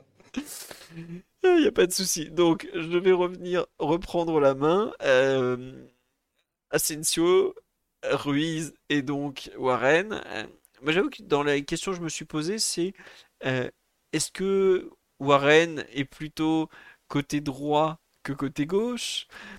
Est-ce que la voiture est mal garée? Non, je sais pas. Euh, c'est dur là d'enchaîner, j'ai envie d'exploser de rire. Euh, eh oui, monsieur le maire est demandé à toutes les heures de la journée et de la nuit. Qu'est-ce que vous voulez que je vous dise? Est-ce que les pizzas sont arrivées? C'est pas le camp nous. Euh, il arrive dans deux minutes. Donc je disais, est-ce que Warren sera mis côté droit pour faire le complément de Hakimi Dembélé, qui est un côté qui fonctionne Ou est-ce qu'il sera plutôt mis côté gauche euh, pour justement peut-être apporter plus de soutien à Barcola et permettre euh, peut-être euh, à, à Beraldo ou un autre de monter, ou à Lucas de monter. Je sais pas. J'avoue que la logique me laisse à penser qu'il sera relayeur droit, mais quand je l'ai vu relayeur gauche à Strasbourg, euh, je suis resté un peu perplexe. On me dit est-ce que je suis le seul à préférer Lee à droite qu'à gauche? Alors, ça, c'est des questions de goût. Moi, je sais que je suis pas totalement convaincu par Lee relayeur gauche, mais comme tu le dis très bien sur le live, Luis Enrique a l'air de le préférer à gauche. en, relayeur, hein, la question elle est en relayeur. Ah, en relayeur Je sais pas si c'est en relayeur. Ouais, parce ah qu'il jouait ouais. droit. Je sais qu'en sélection, il a joué milieu offensif droit. Il a joué relayeur droit. Il a joué euh, vraiment euh, très très haut, un peu plus au cœur du jeu. Et au PSG, c'est pareil, il a joué absolument partout. Mais c'est vrai que je serais pas surpris que Lucien Riquet garde euh, Lee sur le banc de touche comme cartouche parce que c'est un joueur qui sait très bien rentrer dans les matchs, qui est, en mesure de rentrer dans les matchs. Là, il y en a un dont on a à peine dit le nom, par exemple, c'est Vitinha, mais, il sait pas rentrer dans un match, Vitinha en fait. Est-ce que c'est un joueur que tu as envie d'avoir sur le banc de touche? C'est c'est pas contre le joueur en fait, mais c'est pas facile de rentrer dans une rencontre. Il y en a qui savent le faire. Euh, bah, le remplaçant ultime euh, s'appelait Choupo-Moting. Choupo-Moting ne sort pas, mais bon, il rentrait pas souvent. Enfin, il rentrait plutôt qu'il ne sortait pas. Euh, c'est je vois les entrées de Vitinha par exemple sont pas des très bonnes entrées. Alors en titulaire il y a à boire et à manger, hein, on est d'accord, mais euh, Lee a la capacité à rentrer en jeu. Est-ce que Asensio est un joueur qui s'est rentré en jeu? Au Real, il en était totalement capable. Est-ce qu'il saura le faire avec le PSG Jusque-là, il l'a pas trop montré. Euh, bon, je je sais pas. Moi, j'avoue que le fait que Vitinha, par exemple, joue très peu ce week-end me laisse à penser qu'il est quand même bien dans les petits papiers de de Luis Enrique et donc il pourrait débuter, mais j'avoue que j'ai quand même du mal à le voir en relayeur gauche, en 1 contre 1 avec euh, des Merino ou des Bryce Mendez euh, qui lui rendent 10 à 15 cm quoi. Donc euh, je, je trouve qu'il y a, en fait ça dépend à quel point Luis Enrique compte mettre un plan de jeu qui est lié à ce qu'il veut faire, ou à quel point il veut mettre un plan de jeu aussi qui s'adapte à, à l'adversaire en fait. Je, je sais pas. Blaise, si tu as un avis là-dessus. Bah ouais, comme je disais tout à l'heure, moi, je, je, suis parti du principe qu'il s'intéresserait d'abord à son équipe. Et en réfléchissant comme ça, bon, même sans ça, je n'ai, je n'ai pas pris l'option de titulariser Vitinha. Mais pour moi, si jamais euh, la question lui était posée, je pense qu'il réfléchit vraiment, comme ça. Donc, si jamais il devait avoir une, utilité, et pour moi, en fait, euh, que ce soit Lee, Vitinha, et bon, après, les, entrants en attaque, ça c'est différent parce que ça, réclame aussi parfois d'autres, choses. Mais ce serait éventuellement pour, euh, bah, euh, accentuer le, le contrôle et si jamais la différence avait été faite. Donc pour moi, même si ses entrées sont pas toujours remarquables, il reste une option parce qu'il est, il reste capable d'être un, un joueur qui pose le pied sur le ballon. Et au vu de ce qu'il propose généralement, son aspect sécuritaire peut être, peut être bien vu.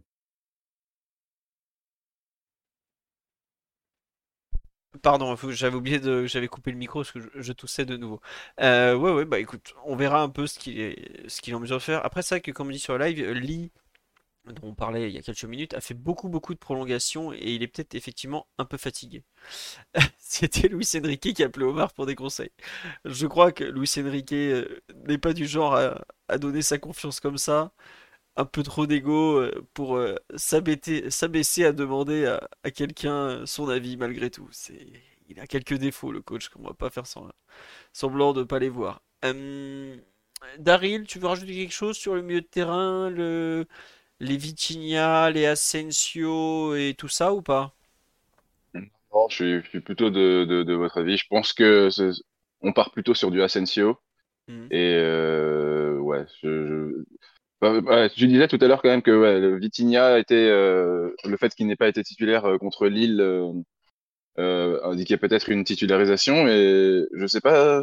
Moi, j'ai je me demande s'il n'y a pas quand même une, un peu euh, une, une, chute dans la hiérarchie, parce qu'on a quand même beaucoup vu euh, Asensio euh, euh, relayeur gauche dernièrement, et j'ai pas souvenir là, en fait, en, en 2024, d'une prestation vraiment remarquable de, de Vitinha.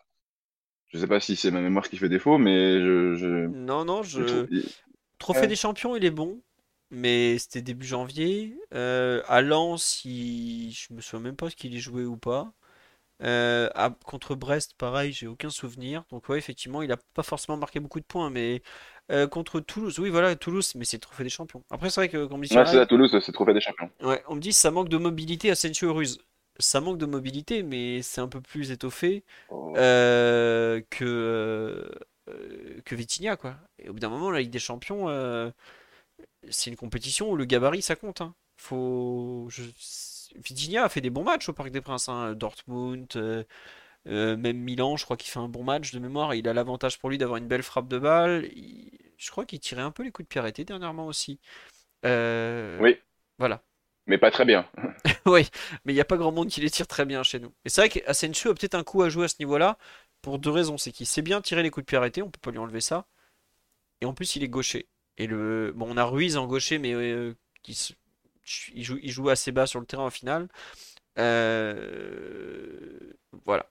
Je sais pas. Je j'ai du mal à voir pourquoi il privilégierait Vitina, Vitinha, pardon, mais je, je, lui trouve aussi pas mal de raisons. Ah oui, Hakimi aussi, ça tu les coups de piraté. Mais peut-être que Hakimi sur Magic des Champions comme ça, il sera préposé euh, au contre, enfin en couverture pour faire pour euh, tenir les contres vu que c'est un des quelques joueurs les plus rapides de, de l'effectif. Voilà on a un peu fait le tour du. Comment dire euh, Lee, effectivement, tire les corners, mais Lee, comme j'ai dit, pour l'instant, on va attendre le coup droit. On attaque. Il y a gros doute, hein, dis donc. Est-ce que Kylian Mbappé sera titulaire hein? On n'est pas sûr. Hein. Est-ce que Ousmane Dembélé sera titulaire? On n'est pas sûr non plus. Barcola, bon, peut-être que oui. Non, aucun doute en attaque ou léger doute par rapport au fait que Colomwani a quand même joué, par exemple, toutes les rencontres de Ligue des Champions jusque-là, où on est d'accord que l'attaque, euh, la BMD est intouchable. Oui, Blaise? Non, non, absolument aucun doute et les, et les, les adversaires sont prévenus. Les adversaires sont déjà sûrement, euh, là pour certains, euh, en, en train de penser à mercredi avec leur tablette dans leur lit. Et non, il y a y a aucun doute et et on devrait voir, bah, ce qui est une des réussites, des dernières semaines, que ce soit individuellement parce qu'on voit une vraie montée en puissance parce qu'on on l'a on l'a pas dit, mais Barcola, lui, il est sur sa lancée de la fin de l'année. Mbappé qui était sur courant alternatif, qui avait, où on notait même dans les prestations un peu moyennes du mieux, notamment techniquement, dans notamment dans l'interprétation, de son rôle axial. Et puis Ousmane, qu'on avait très peu vu, qui avait fait une rentrée, comme tu l'as dit, contre Brest, euh, où euh, bah, on le voyait rater des choses euh, assez étonnantes vu ce qui nous, les standards auxquels il nous a habitués. Et je pense que là, ils sont dans un, bon moment. Tu l'as dit en plus tout à l'heure, physiquement, c'est l'équipe, mais eux ont l'air d'être vraiment dans, dans ce qui, bah, la forme qui devrait être la leur pour aborder les, les échéances. Donc non, aucun doute. Et et je pense que si dans les, les, certitudes qu'on est en train de chercher par rapport à la confrontation, parce que j'avais pas trop interrompu la conversation, mais je suis un peu comme Omar, j'ai, j'ai moins vu que ce que je pensais, mais j'ai quand même pu voir ce que la Real Sociedad propose. Et bah, en tout cas sur le match aller, puisque quand on a un match retour trois semaines après, on peut pas trop s'avancer.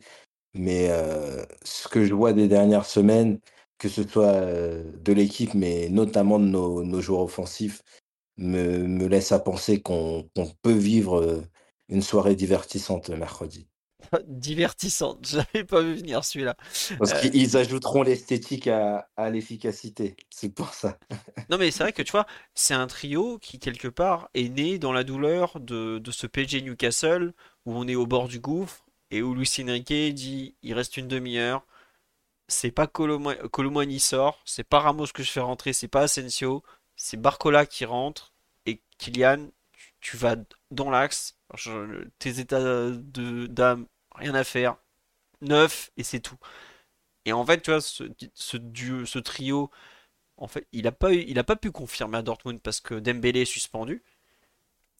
Et en fait, le seul gros match techniquement qu'il a eu à jouer, c'est pratiquement le trophée des champions ou lance PSG en fait c'est un trio qui a tout pour, euh, pour cliquer sur le terrain. Et dans ce qu'on a vu, euh, ça avait l'air d'être bien parti. Mais il a besoin de, de, ce match de référence en fait. Et oui, le 1-1 contre Newcastle, il est très très mal payé, effectivement, parce qu'on a quantité d'occasions. Mais ce PSG Real Sociedad doit être peut-être un peu le, le match marqueur de, de la Dembaba, comme on l'a nommé extraordinairement sur le live, qui serait le, le trio du PSG avec euh, bah, donc Dembélé, Mbappé dans l'axe et, et Barcola à gauche. Quoi.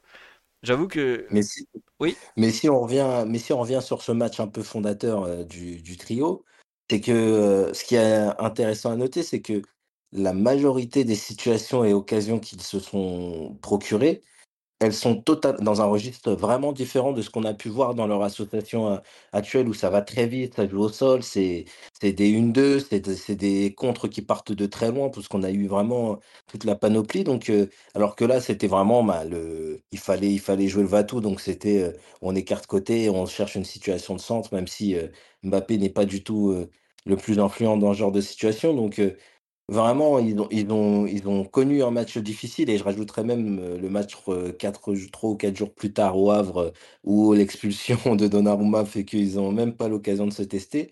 Et cette difficulté a fait que l'entraîneur a eu envie et eux, je pense, au aussi ont eu envie de, bah, de rendre cette confiance qui et de de témoigner, heu, bah, je pense, toute l'estime qu'ils ont envers Barcola parce que ça a été un joueur qui a tout de suite cliqué, notamment avec Mbappé et c'est c'est notamment, je pense, une des clés de ce trio, c'est l'entente qu'ils arrivent à développer, heu, sur le terrain, heu, sur le terrain, vraiment entre eux.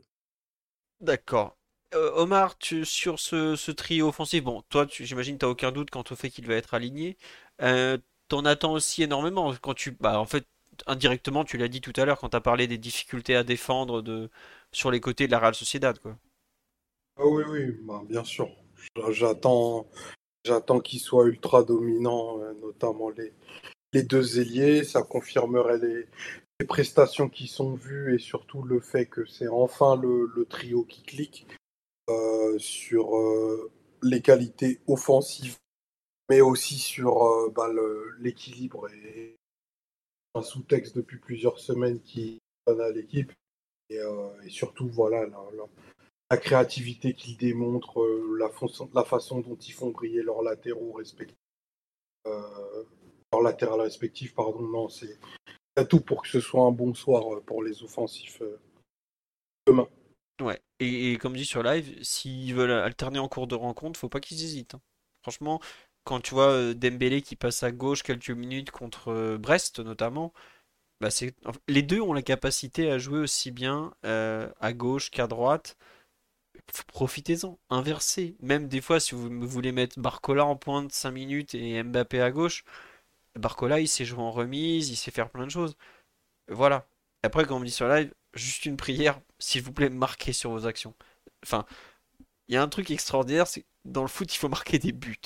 Et, au bout d'un moment, il va falloir marquer, quoi. Et on, on en parle un peu à quelques clés du match. Moi, vraiment, ce qui me fait peur, c'est on joue à Real Sociedad, une équipe qui prend pas beaucoup de buts, et on commence à gâcher une, deux, trois, quatre occasions, quoi.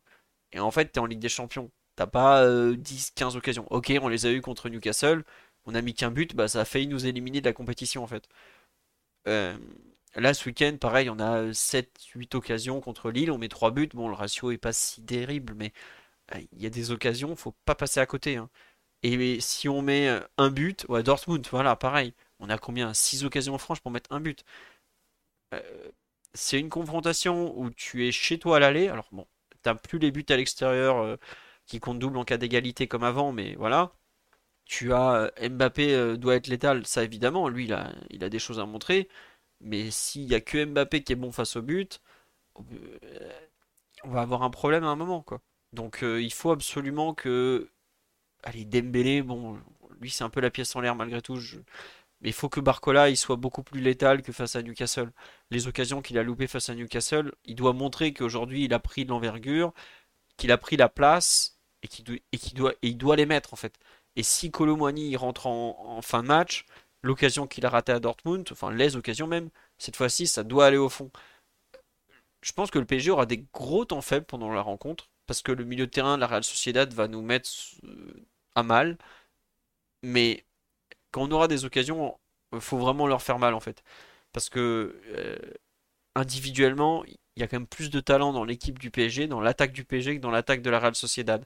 ils ont c'est ça qui est paradoxal, ils ont quand même plus de certitude collective parce que c'est une équipe qui vit ensemble depuis plus longtemps, qui a un entraîneur qui est là depuis longtemps, qui a des joueurs qui sont là depuis longtemps, ils les ont développés petit à petit, ils les ont, fait progresser, ils les ont fait mûrir, donc tout ça, ça ils ont un vécu commun, ils sont passés par plein de choses et ça les aide. Mais euh, et ça va leur permettre notamment de nous dominer par séquence parce que bah, regardez, Newcastle est une équipe qui a peut-être moins de talent, mais qui a su nous prendre le ballon par exemple pendant une mi-temps ou presque et nous faire mal. Il y a eu ça va pas un match, être un match facile, mais euh, quand tu auras l'opportunité de faire mal à cette équipe, il faudra pas se louper en fait. Et c'est bête parce que c'est un truc euh, archi vu et revu. Mais sur tes temps forts en Ligue des Champions, tu dois concrétiser parce que le PSG est une équipe quand même assez immature euh, sur la durée d'un match, j'ai envie de dire.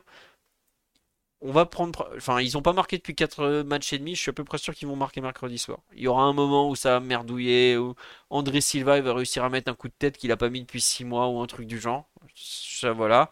Mais par contre, c'est que toi, côté PSG, tu peux pas te permettre d'avoir comme à Dortmund, comme à Newcastle, euh, comme contre Newcastle, même à Milan, où tu dois mener des peut-être 3-0 en t'appliquant un peu au bout d'une demi-heure et tu perds 2-1 tu dois être bon en fait.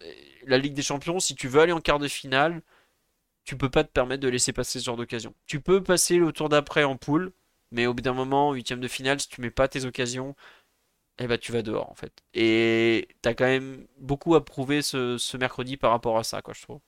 Voilà un peu mon, ma clé du match. Vous avez vu le, le truc facile.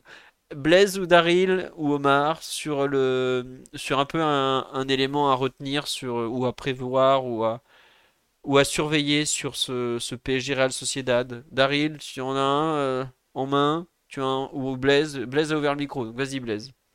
Ouais, c'est un, c'est un élément du, du match aller, mais surtout un élément de la confrontation retour, parce que pour moi, cette équipe, dans trois semaines, comme on a souvent eu l'habitude, sera différente. On pourra être nous aussi différents euh, au gré des éventuelles suspensions. Je ne sais pas si tu as les, les éventuels suspendus en carton, évidemment. Je pense qu'un un certain forumer t'a fait un, un rappel. Alors, évidemment que, que, le bon Aurel m'a fait mon petit tableau, mais je, le site de l'UFA, quand on sait bien, quand on sait bien chercher, pardon, le fournit. Alors, côté PSG, sont menacés euh, Hakimi, Hernandez, Skriniar, dont lui on risque rien, et Ugarte. Et donc deux très importants avec Hakimi et Hernandez, mais en face, il y en a deux très importants qui sont sous la menace d'une suspension. Le premier c'est Mikel Merino, mais le milieu de terrain, et le deuxième c'est Igor Zubeldia, le défenseur central droit. Donc euh, deux de chaque côté. Et entre temps, effectivement, Nuno sera en théorie présent au match retour. En théorie. Voilà. Donc ouais, ça ça laisse, ça, ça confirme ce que je, ce que j'avais envie de dire, c'est que vraiment, dans l'optique de cette confrontation aller-retour, ne jamais oublier que, euh, d'habitude, je dirais que ne jamais oublier que ça joue sur 180 minutes. Là, vu la dynamique des deux équipes, leurs difficultés à marquer, euh, les problèmes qu'on peut leur proposer, nos faiblesses aussi, hein, je pense qu'ils arriveront à, à, les exploiter par moment. La différence pour moi, le gros de la différence, s'il peut être fait dès le match aller, ce serait très important au parc. J'ai pas forcément d'inquiétude, mais le contexte à l'extérieur avec un stade qui a une ambiance assez particulière, là où l'Inter n'a pas réussi, je n'ai pas envie de, surestimer nos forces et dire qu'on y arrivera. Donc, la possibilité nous est donnée de prendre l'avantage avec un match à, domicile en huitième de finale aller. Un huitième de finale à domicile, généralement, c'est euh, bah, signe d'une équipe qui euh, prétend à gagner la, Ligue des Champions. C'est pas le cas pour cette année. Et euh, sans, vouloir mettre une pression, de toute façon, les joueurs, ils n'ont pas besoin d'un forum à minuit 49 pour un un podcast à minuit 49 pour, pour avoir la pression. Mais on a toujours tenu notre rang sur des adversaires de cette teneur-là en, en match éliminatoire depuis QSI. Donc après, c'était souvent quand on arrivait à finir premier. C'est un peu plus rare ces dernières années, mais j'ai envie d'y croire, notamment. Mom deserves the best, and there's no better place to shop for Mother's Day than Whole Foods Market. They're your destination for unbeatable savings, from premium gifts to show-stopping flowers and irresistible desserts. Start by saving 33% with Prime on all body care and candles. Then get a 15-stem bunch of tulips for just $9.99 each with Prime. Round out Mom's menu with festive rosé, irresistible berry chantilly cake, and more special treats. Come celebrate Mother's Day at Whole Foods Market. Par rapport à ça et, ça devrait, ça devrait pouvoir aller. Mais vraiment faire la différence au Parc des Princes, pour moi, c'est important dans l'optique de se dire que dans trois semaines, l'équipe qu'on va affronter sera sensiblement différente. Alors, il y a une personne qui se moque du fait que tu parles de forum internet qui demande est-ce qu'on est en 1999. Écoutez, le forum de Culture PSG a bientôt 16 ans. Il est très actif toujours, donc laissez-nous tranquilles entre vieux. Et, et on a tous, euh, enfin, on a presque 16 ans de présence, donc c'est vrai Voilà. que ça devient un habitué de notre vie. Exactement. Euh, Daryl ou Omar, une clé du match, rapidement. Euh, Daryl en vitesse et on finira avec Omar qui, comme ça, va pouvoir répondre au téléphone ou je ne sais pas à quoi. Vas-y, Daryl. Non, mais une clé, c'est, c'est, vous l'avez évoqué, en fait, c'est, c'est être, euh, bon, je pense que ce match, on va, on va avoir la possession et je m'a- je m'attends quand même à, une domination de notre part. Donc, euh, la clé, euh, vraiment, ce sera d'être, euh, d'être efficace dans, dans les deux surfaces, quoi. Donc, ne pas reproduire ce qu'on, ce qu'on a fait contre Newcastle, avec un, un, un record d'XG pour, un record de différentiel entre les buts et les XG et, euh, et aussi voilà, éviter de, de relancer des, des attaquants adverses en, en, en difficulté euh, en, en, en encaissant un but euh, sur euh, une de leurs rares occasions. Quoi. Très bien. Omar, tu- pour finir, euh, est-ce que c'était Anne Hidalgo au Parc des Princes ou, ou au téléphone ou non, ça va? En- en- Salut la mère de Paris. Voilà. En- en- entre confrères, hein, on se salue. Euh, on nous dit éviter de relancer la carrière comique de Oumar Sadik. Oumar Sadik qui a failli être vice-champion d'Afrique, mais qui, on sait pas pourquoi, s'est barré de la veille de la canne du début. Dégénéré. Ah, il est complètement fou, Euh. mais bon. Allez, est-ce que tu veux que parler de l'hystérie autour du club, Omar? De- de- du fait de faire Ouais. n'importe quoi? Non, oui, très important. Euh, c'est ce que un peu l'entraîneur disait sur le, sur le calme. ah, faut pas, faut, fa- faut pas aborder cette rencontre euh, comme un match à la vie, à la mort, même s'il y a un retour à Anoeta. Et effectivement, c'est juste un stade qui est, qui est très chaud. Et surtout, si tu vas l'être d'autant plus si tu laisses des options de qualification très claires à la Sociedad, à la Real au retour. Donc, euh, bah, faut aborder ce match comme une série de, de un match de plus dans la série qu'on a abordé contre des adversaires de, bonne facture. La Sociedad est une équipe, allez, un cran au-dessus de Lille, euh, de façon collective, Euh, de façon individuelle. Je pense que c'est discutable. Euh, donc il n'y a pas, en réalité, il n'y a pas de, pression supplémentaire si ce n'est qu'il y a un décorum un peu particulier qui est celui de la Ligue des Champions. Mais je trouve que l'approche du, coach est bonne. Ça fait pas loser que de dire ah, en réalité la pression elle est, elle est sur les autres. Pour moi, la pression de la compétition elle débute pas maintenant. Et, euh, surtout, euh, il faut se le dire, c'est un tirage très favorable qu'on a eu par rapport à la, à la physionomie de la phase de poule. Et ce match, cette double confrontation, elle t'offre des chemins vers la victoire euh, beaucoup plus clairs que, d'autres adversaires qu'on aurait pu rencontrer qui, certains m'auront empêché de dormir. euh, honnêtement, pour moi, c'est une rencontre qu'on peut emballer et sur lequel on doit, pouvoir trouver le chemin défi. D'accord, bah écoutez, ce sera la conclusion. Euh, on vous retrouve, on a, fini pour aujourd'hui, parce qu'on en est déjà à 2h50. C'était très long, mais il y avait tellement de choses à dire entre PSG Lille, ce PSG Real Sociedad. On se retrouvera pour le, dé- podcast de débrief sera jeudi à 22h. Euh, alors je sais pas du tout euh, qui sera dedans. En théorie, Dan Perez pourrait passer une tête. D'ailleurs, Dan a fait une super vidéo sur le site de l'équipe pour expliquer un peu comment joue la Real Sociedad. Voilà. Euh, ah, l'histoire du calendrier de PSG Nice.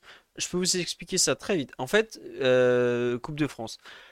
Le PSG Nice, le quart de finale de Coupe de France, devait avoir lieu le 28 février. Donc quart de finale, euh, machin, très content. Mais France Télévisions a dit attendez, on a déjà ce jour-là la possible finale de la Ligue des Nations féminine, puisque la France joue sa demi-finale le 23 en Allemagne. Et en fait, ils voulaient pas, sachant qu'ils ont les droits télé des deux compétitions qui voulaient, euh, qui pouvaient tomber le même jour, à savoir le mercredi 28 février. Le PSG peut pas jouer le mardi 27 parce que il avait déjà euh, il jouait le dimanche 25 contre Rennes et donc en fait le, France Télévisions a dit non mais en fait le match il va pas le match de Coupe de France on peut le décaler puisque il y a plus de flexibilité qu'avec l'UFA donc on va le décaler euh, deux semaines après en fait au 13 mars.